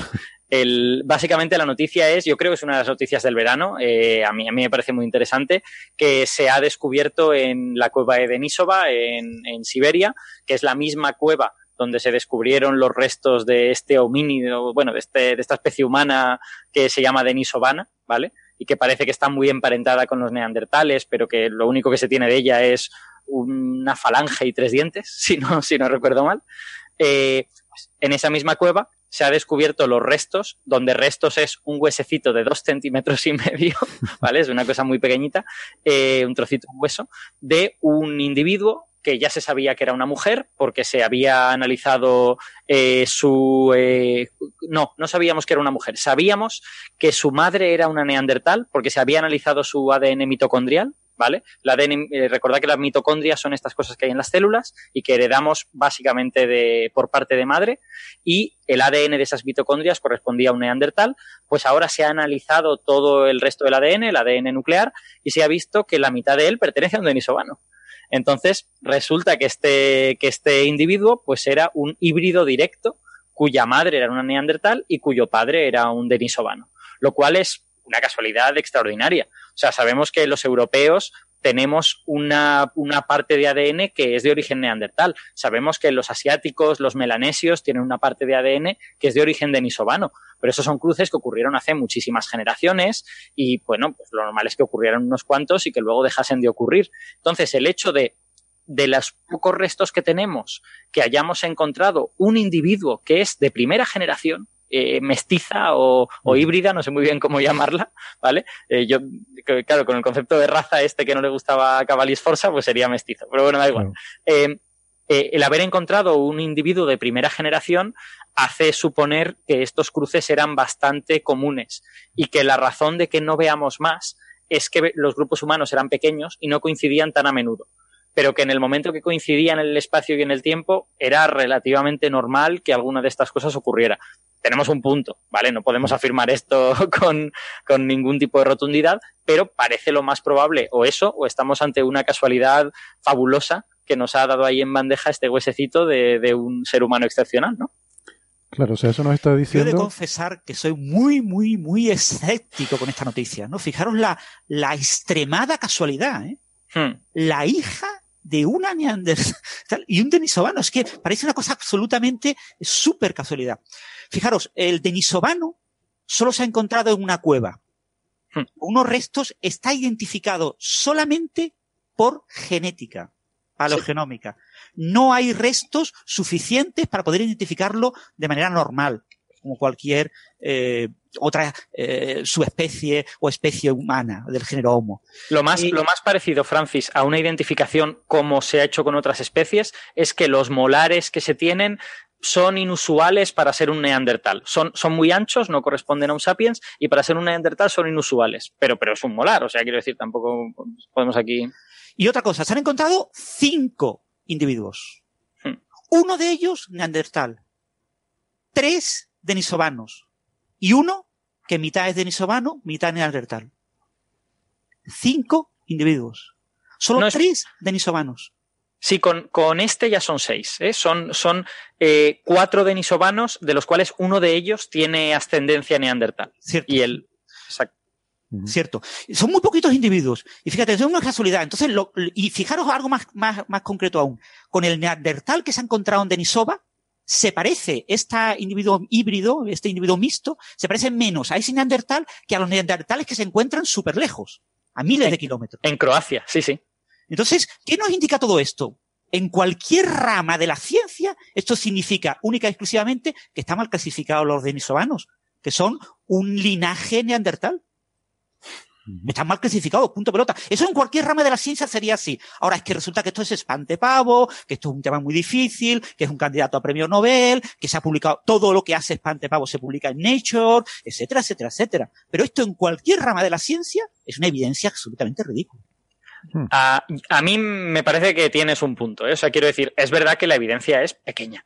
Eh, y yo creo que la existencia o no de los denisovanos, yo la verdad es que hasta ahora nunca me había planteado decir, pues a lo mejor no existen, pero es evidente que toda esta evidencia está pendiente de encontrar nuevos restos y que si no se encuentran nuevos restos en Siberia, en Mongolia, en China o en donde sea, esto está cogido con pinzas porque no tienes casi nada. Ahora mismo yo diría que son indicios, eh, evidencias eh, preliminares o algo por el estilo. Y es bonito que con tan poca cosa puedas tener algo como el, genoma de un híbrido, o bueno, de un mestizo, llamémoslo como, sea. Yo entiendo que pero, es verdad, hace falta más evidencia, eso está claro. Pero yo entiendo que deben ser genéticamente muy diferentes, mm. ¿no? El denisovano del neandertal, para poder decir, porque si se han clasificado como una especie diferente, eh, bueno, fíjate, fíjate que todavía no está clasificado el denisovano como una especie. ¿eh? O sea, no, quiero decir, no, no se ha reunido quien se ha de reunir y decir si esto es Homo denisovanus o Homo sapiens denisovanus o Homo neandertal denisovanus. O sea, que cuidado, ¿eh? hay tan poca cosa que ni siquiera se ha querido pronunciar la comunidad en ese sentido. Sí, aquí el punto clave era la variabilidad genética humana moderna, ¿no? El Homo sapiens sapiens eh, tiene una variabilidad genética típica eh, por diferentes regiones. Entonces, claramente eh, tenemos una desviación en los neandertales. Los neandertales son bastante diferentes a la, variación típica. están separados a muchas sigmas de lo que es la posición típica de, del Homo sapiens. Y después tenemos el Denisovano, que está separado a esa misma sigma, una cosa parecida, tanto de neandertales como de Homo sapiens moderno. Si tuviéramos muchos genomas neandertales, podríamos estimar bien la variabilidad neandertal. Y hmm. puede que la variabilidad neandertal sea mucho más amplia que la humana. Estamos cogiendo la variabilidad sapiens, poniéndosela al neandertal y al denisovano. Hmm. Entonces tienen que ser especies distintas hmm. o, o, cosas muy diferentes, ¿no? Pero si suponemos que los neandertales tenían una variabilidad genética mucho más amplia, automáticamente eh, se resuelve el problema. Sí, pero fíjate cómo, eso es. Eh, eh, en, ese mismo argumento hay más complicaciones, porque se sabe que los neandertales de última época, y estos denisovanos pues son efectivamente hace 50.000, hace 60.000, hace 70.000, que los neandertales de última época tenían una variabilidad genética muy limitada, muy, muy pequeña. entonces es, es podríamos pensar que fueron una especie de rama neandertal, pero que eh, para ese tiempo ya estaban muy separados de los neandertales que, había en Europa. Pero... Y, Alberto, ¿cuántos genomas neandertales tenemos? Que sí, que sí, que sí, que, te, que tienes razón. cinco, tres, este cuatro, cuatro, cinco. Es decir, buenos dos. Estamos hablando de, estimar la variabilidad genética del Homo sapiens utilizando miles y con el tema de los eh, SNPs, de los eh, el polimorfismo de único nucleótido de millones de sapiens. Hmm. Tenemos una muy buena manera de estimar la variabilidad genética de nuestra especie, el humano moderno, pero no podemos hablar de variabilidad genética estimada eh, en neandertales o en denisovanos cuando tenemos dos o tres genomas. Sí, no, no hay genomas con una mano. Sí, sí, es, es, más, genomas buenos neandertales hay dos, ¿eh? no, no hay más. Está el de Altai y el de, y el de Vindilla. Ya está. Que se parezca mucho, es que no nos dice nada. Y por decir, por decir algo en favor de tu argumento, sabemos que la variabilidad genética del Homo sapiens no es particularmente grande comparado con otras especies, que la, variabilidad genética en perros, por ejemplo, es, muchísimo mayor que, en el Homo sapiens. O sea que podría ser que, de hecho, todo esto se supone, se atribuye a un cuello de botella que parece que ocurrió cuando aún estábamos en África, ¿no? Hace 70.000 años y que la población humana quedó reducida a muy poquitas, a muy poquitos individuos. Eso no ha pasado en otras especies y a lo mejor no pasó con los neandertales, ¿no? Entonces. Yo, de esto, la lección que saco, eh, o sea, ¿de, de qué, qué edad tienen estos restos, Alberto? Eh, no 40.000, ¿no? 40.000 años. Hay un mínimo solo, es más de 50.000, pero es que está, está en bastante mal estado. Entonces, bueno, eh, por, por la tafonomía de la cueva, eh, los restos más antiguos serían de 180.000 pero lo más probable es que sean de menos de 100.000. Este, vamos a decir 50.000 por ser conservador. Entonces, la, reflexión que saco, y un poco como homenaje a Luca Cavalli Sforza, es la siguiente. Eh, sean dos especies diferentes o no lo sean, está claro que el, papá y la mamá de esta muchacha eran muy diferentes, mucho más diferentes de lo que son los seres humanos actuales, incluso diferentes razas. Y hace 50.000 años no tenían problema en juntarse mm. y tener descendencia. Nosotros en nuestras sociedades avanzadas, hasta principios del siglo XX, un matrimonio interracial era un tabú social y estaba prohibido. Por tanto, para algunas cosas, ¿eh? parece que hemos ido para atrás con respecto a hace 50.000 años. En fin. Y que somos todos migrantes realmente. pues, pues mira, esa es otra. O sea que. que lo tengamos en cuenta, ¿no? Esa es otra, muy buena. Bueno, pues, pues nada, muy interesante. Me gustaría dedicarle más tiempo a esto, pero la verdad que yo creo que la gente debe estar ya, bueno, durmiendo. Ya no queda nadie lo tengo clarísimo. Además, como pusimos antes hablando de entropía y de tal, ya seguro que a estas alturas no queda nadie. Así que mm, ahora. Oye, como, como la gente está durmiendo, me dejas que haga un anuncio muy, muy rápido. Eh, vale, yo, yo es que tenía otro, pero vale, di el tuyo. Vale, acabo de recibir un mensaje que me dice que mañana tendremos el segundo capítulo de la LEF. Ah, muy bien. Lo grabamos el fin de semana pasado y está, estaba en edición, en postproducción y todo esto, y parece que mañana lo vamos a tener ya. Así que estoy, estoy, muy contento. Vamos a ver. Pues tengo ganas de escucharlo. ¿Nos puedes hacer algún spoiler aquí o, o por lo menos un teaser? Eh, bueno, no, deja, deja, que lo, que lo, que lo Puedo deciros que tiene que ver con el pasado, ¿vale? Tiene, tiene mucho que ver con el pasado, y, pero con una cosa muy concreta, no, ya veréis. ¿Con invertir el tiempo o qué? No. no, no, no, no, con invertir el tiempo, pero sí vamos a ir al pasado y vamos a ver eh, fenómenos, cosas catastróficas del pasado, concretamente. Bueno, pues lo otro que yo quiero decir también, aprovechándose a todo el mundo durmiendo, es que la próxima semana estarán Francis y Alberto en Bilbao, en Naucas Bilbao, que es un evento de divulgación maravilloso, así que lo podemos decir ahora para que no vayan, porque tampoco si se llena aquello de gente no va, no va a servir. Entonces lo, lo, bueno es que vaya poquita gente y esté todo ahí en familia y funcione maravillosamente bien, como suele pasar, así que por eso lo decimos ahora para que no se entere nadie. Eh, que... Será en el Palacio Euskalduna, donde el aforo oficial son unos 2.300 personas o así pero se ocuparán del orden de las 2.000 personas. Probablemente el sábado, mañana y tarde habrá unas 2.000 personas disfrutando de ciencia, espectáculo, escepticismo en Bilbao. Muy bien. Y yo, y, yo estaré también en el evento Escenio, que será el domingo en el Paraninfo de la Universidad del País Vasco, y estaremos allí haciendo cosas relacionadas pues con, eh, digamos, divulgación en otros formatos, divulgación audiovisual, YouTube, eh, dibujos, cómic, eh, cosas de ese estilo. Así que bueno, vamos a tener ahí cuatro días de divulgación en un montón de maneras. Maravilloso, se me ponen los dientes largos. Muy bien, nos seguiremos por, por las redes. Sí, ya vayan, vayan tuiteando que ya iremos. streaming que se emitirá con la televisión del País Vasco. Básico, básico, sí. Con buena calidad, así que el que no pueda ir, pero lo mejor es vivirlo allí, ¿eh? vivirlo allí. Seguramente. Seguro que sí. Muy bien, pues con eso les dejamos. Hasta la semana que viene. Adiós, Venga, amigos. Hasta luego. Hasta luego. Adiós. Chao, chao.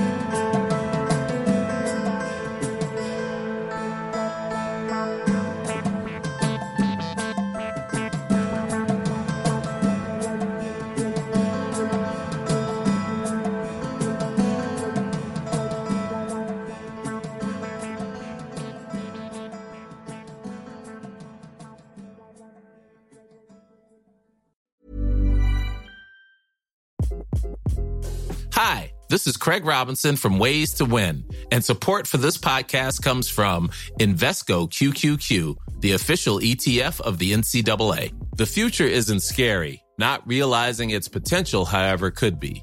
Just like on the recruiting trail, I've seen potential come in many forms as a coach. Learn more at Invesco.com slash QQQ. Let's rethink possibility. Investco Distributors, Inc.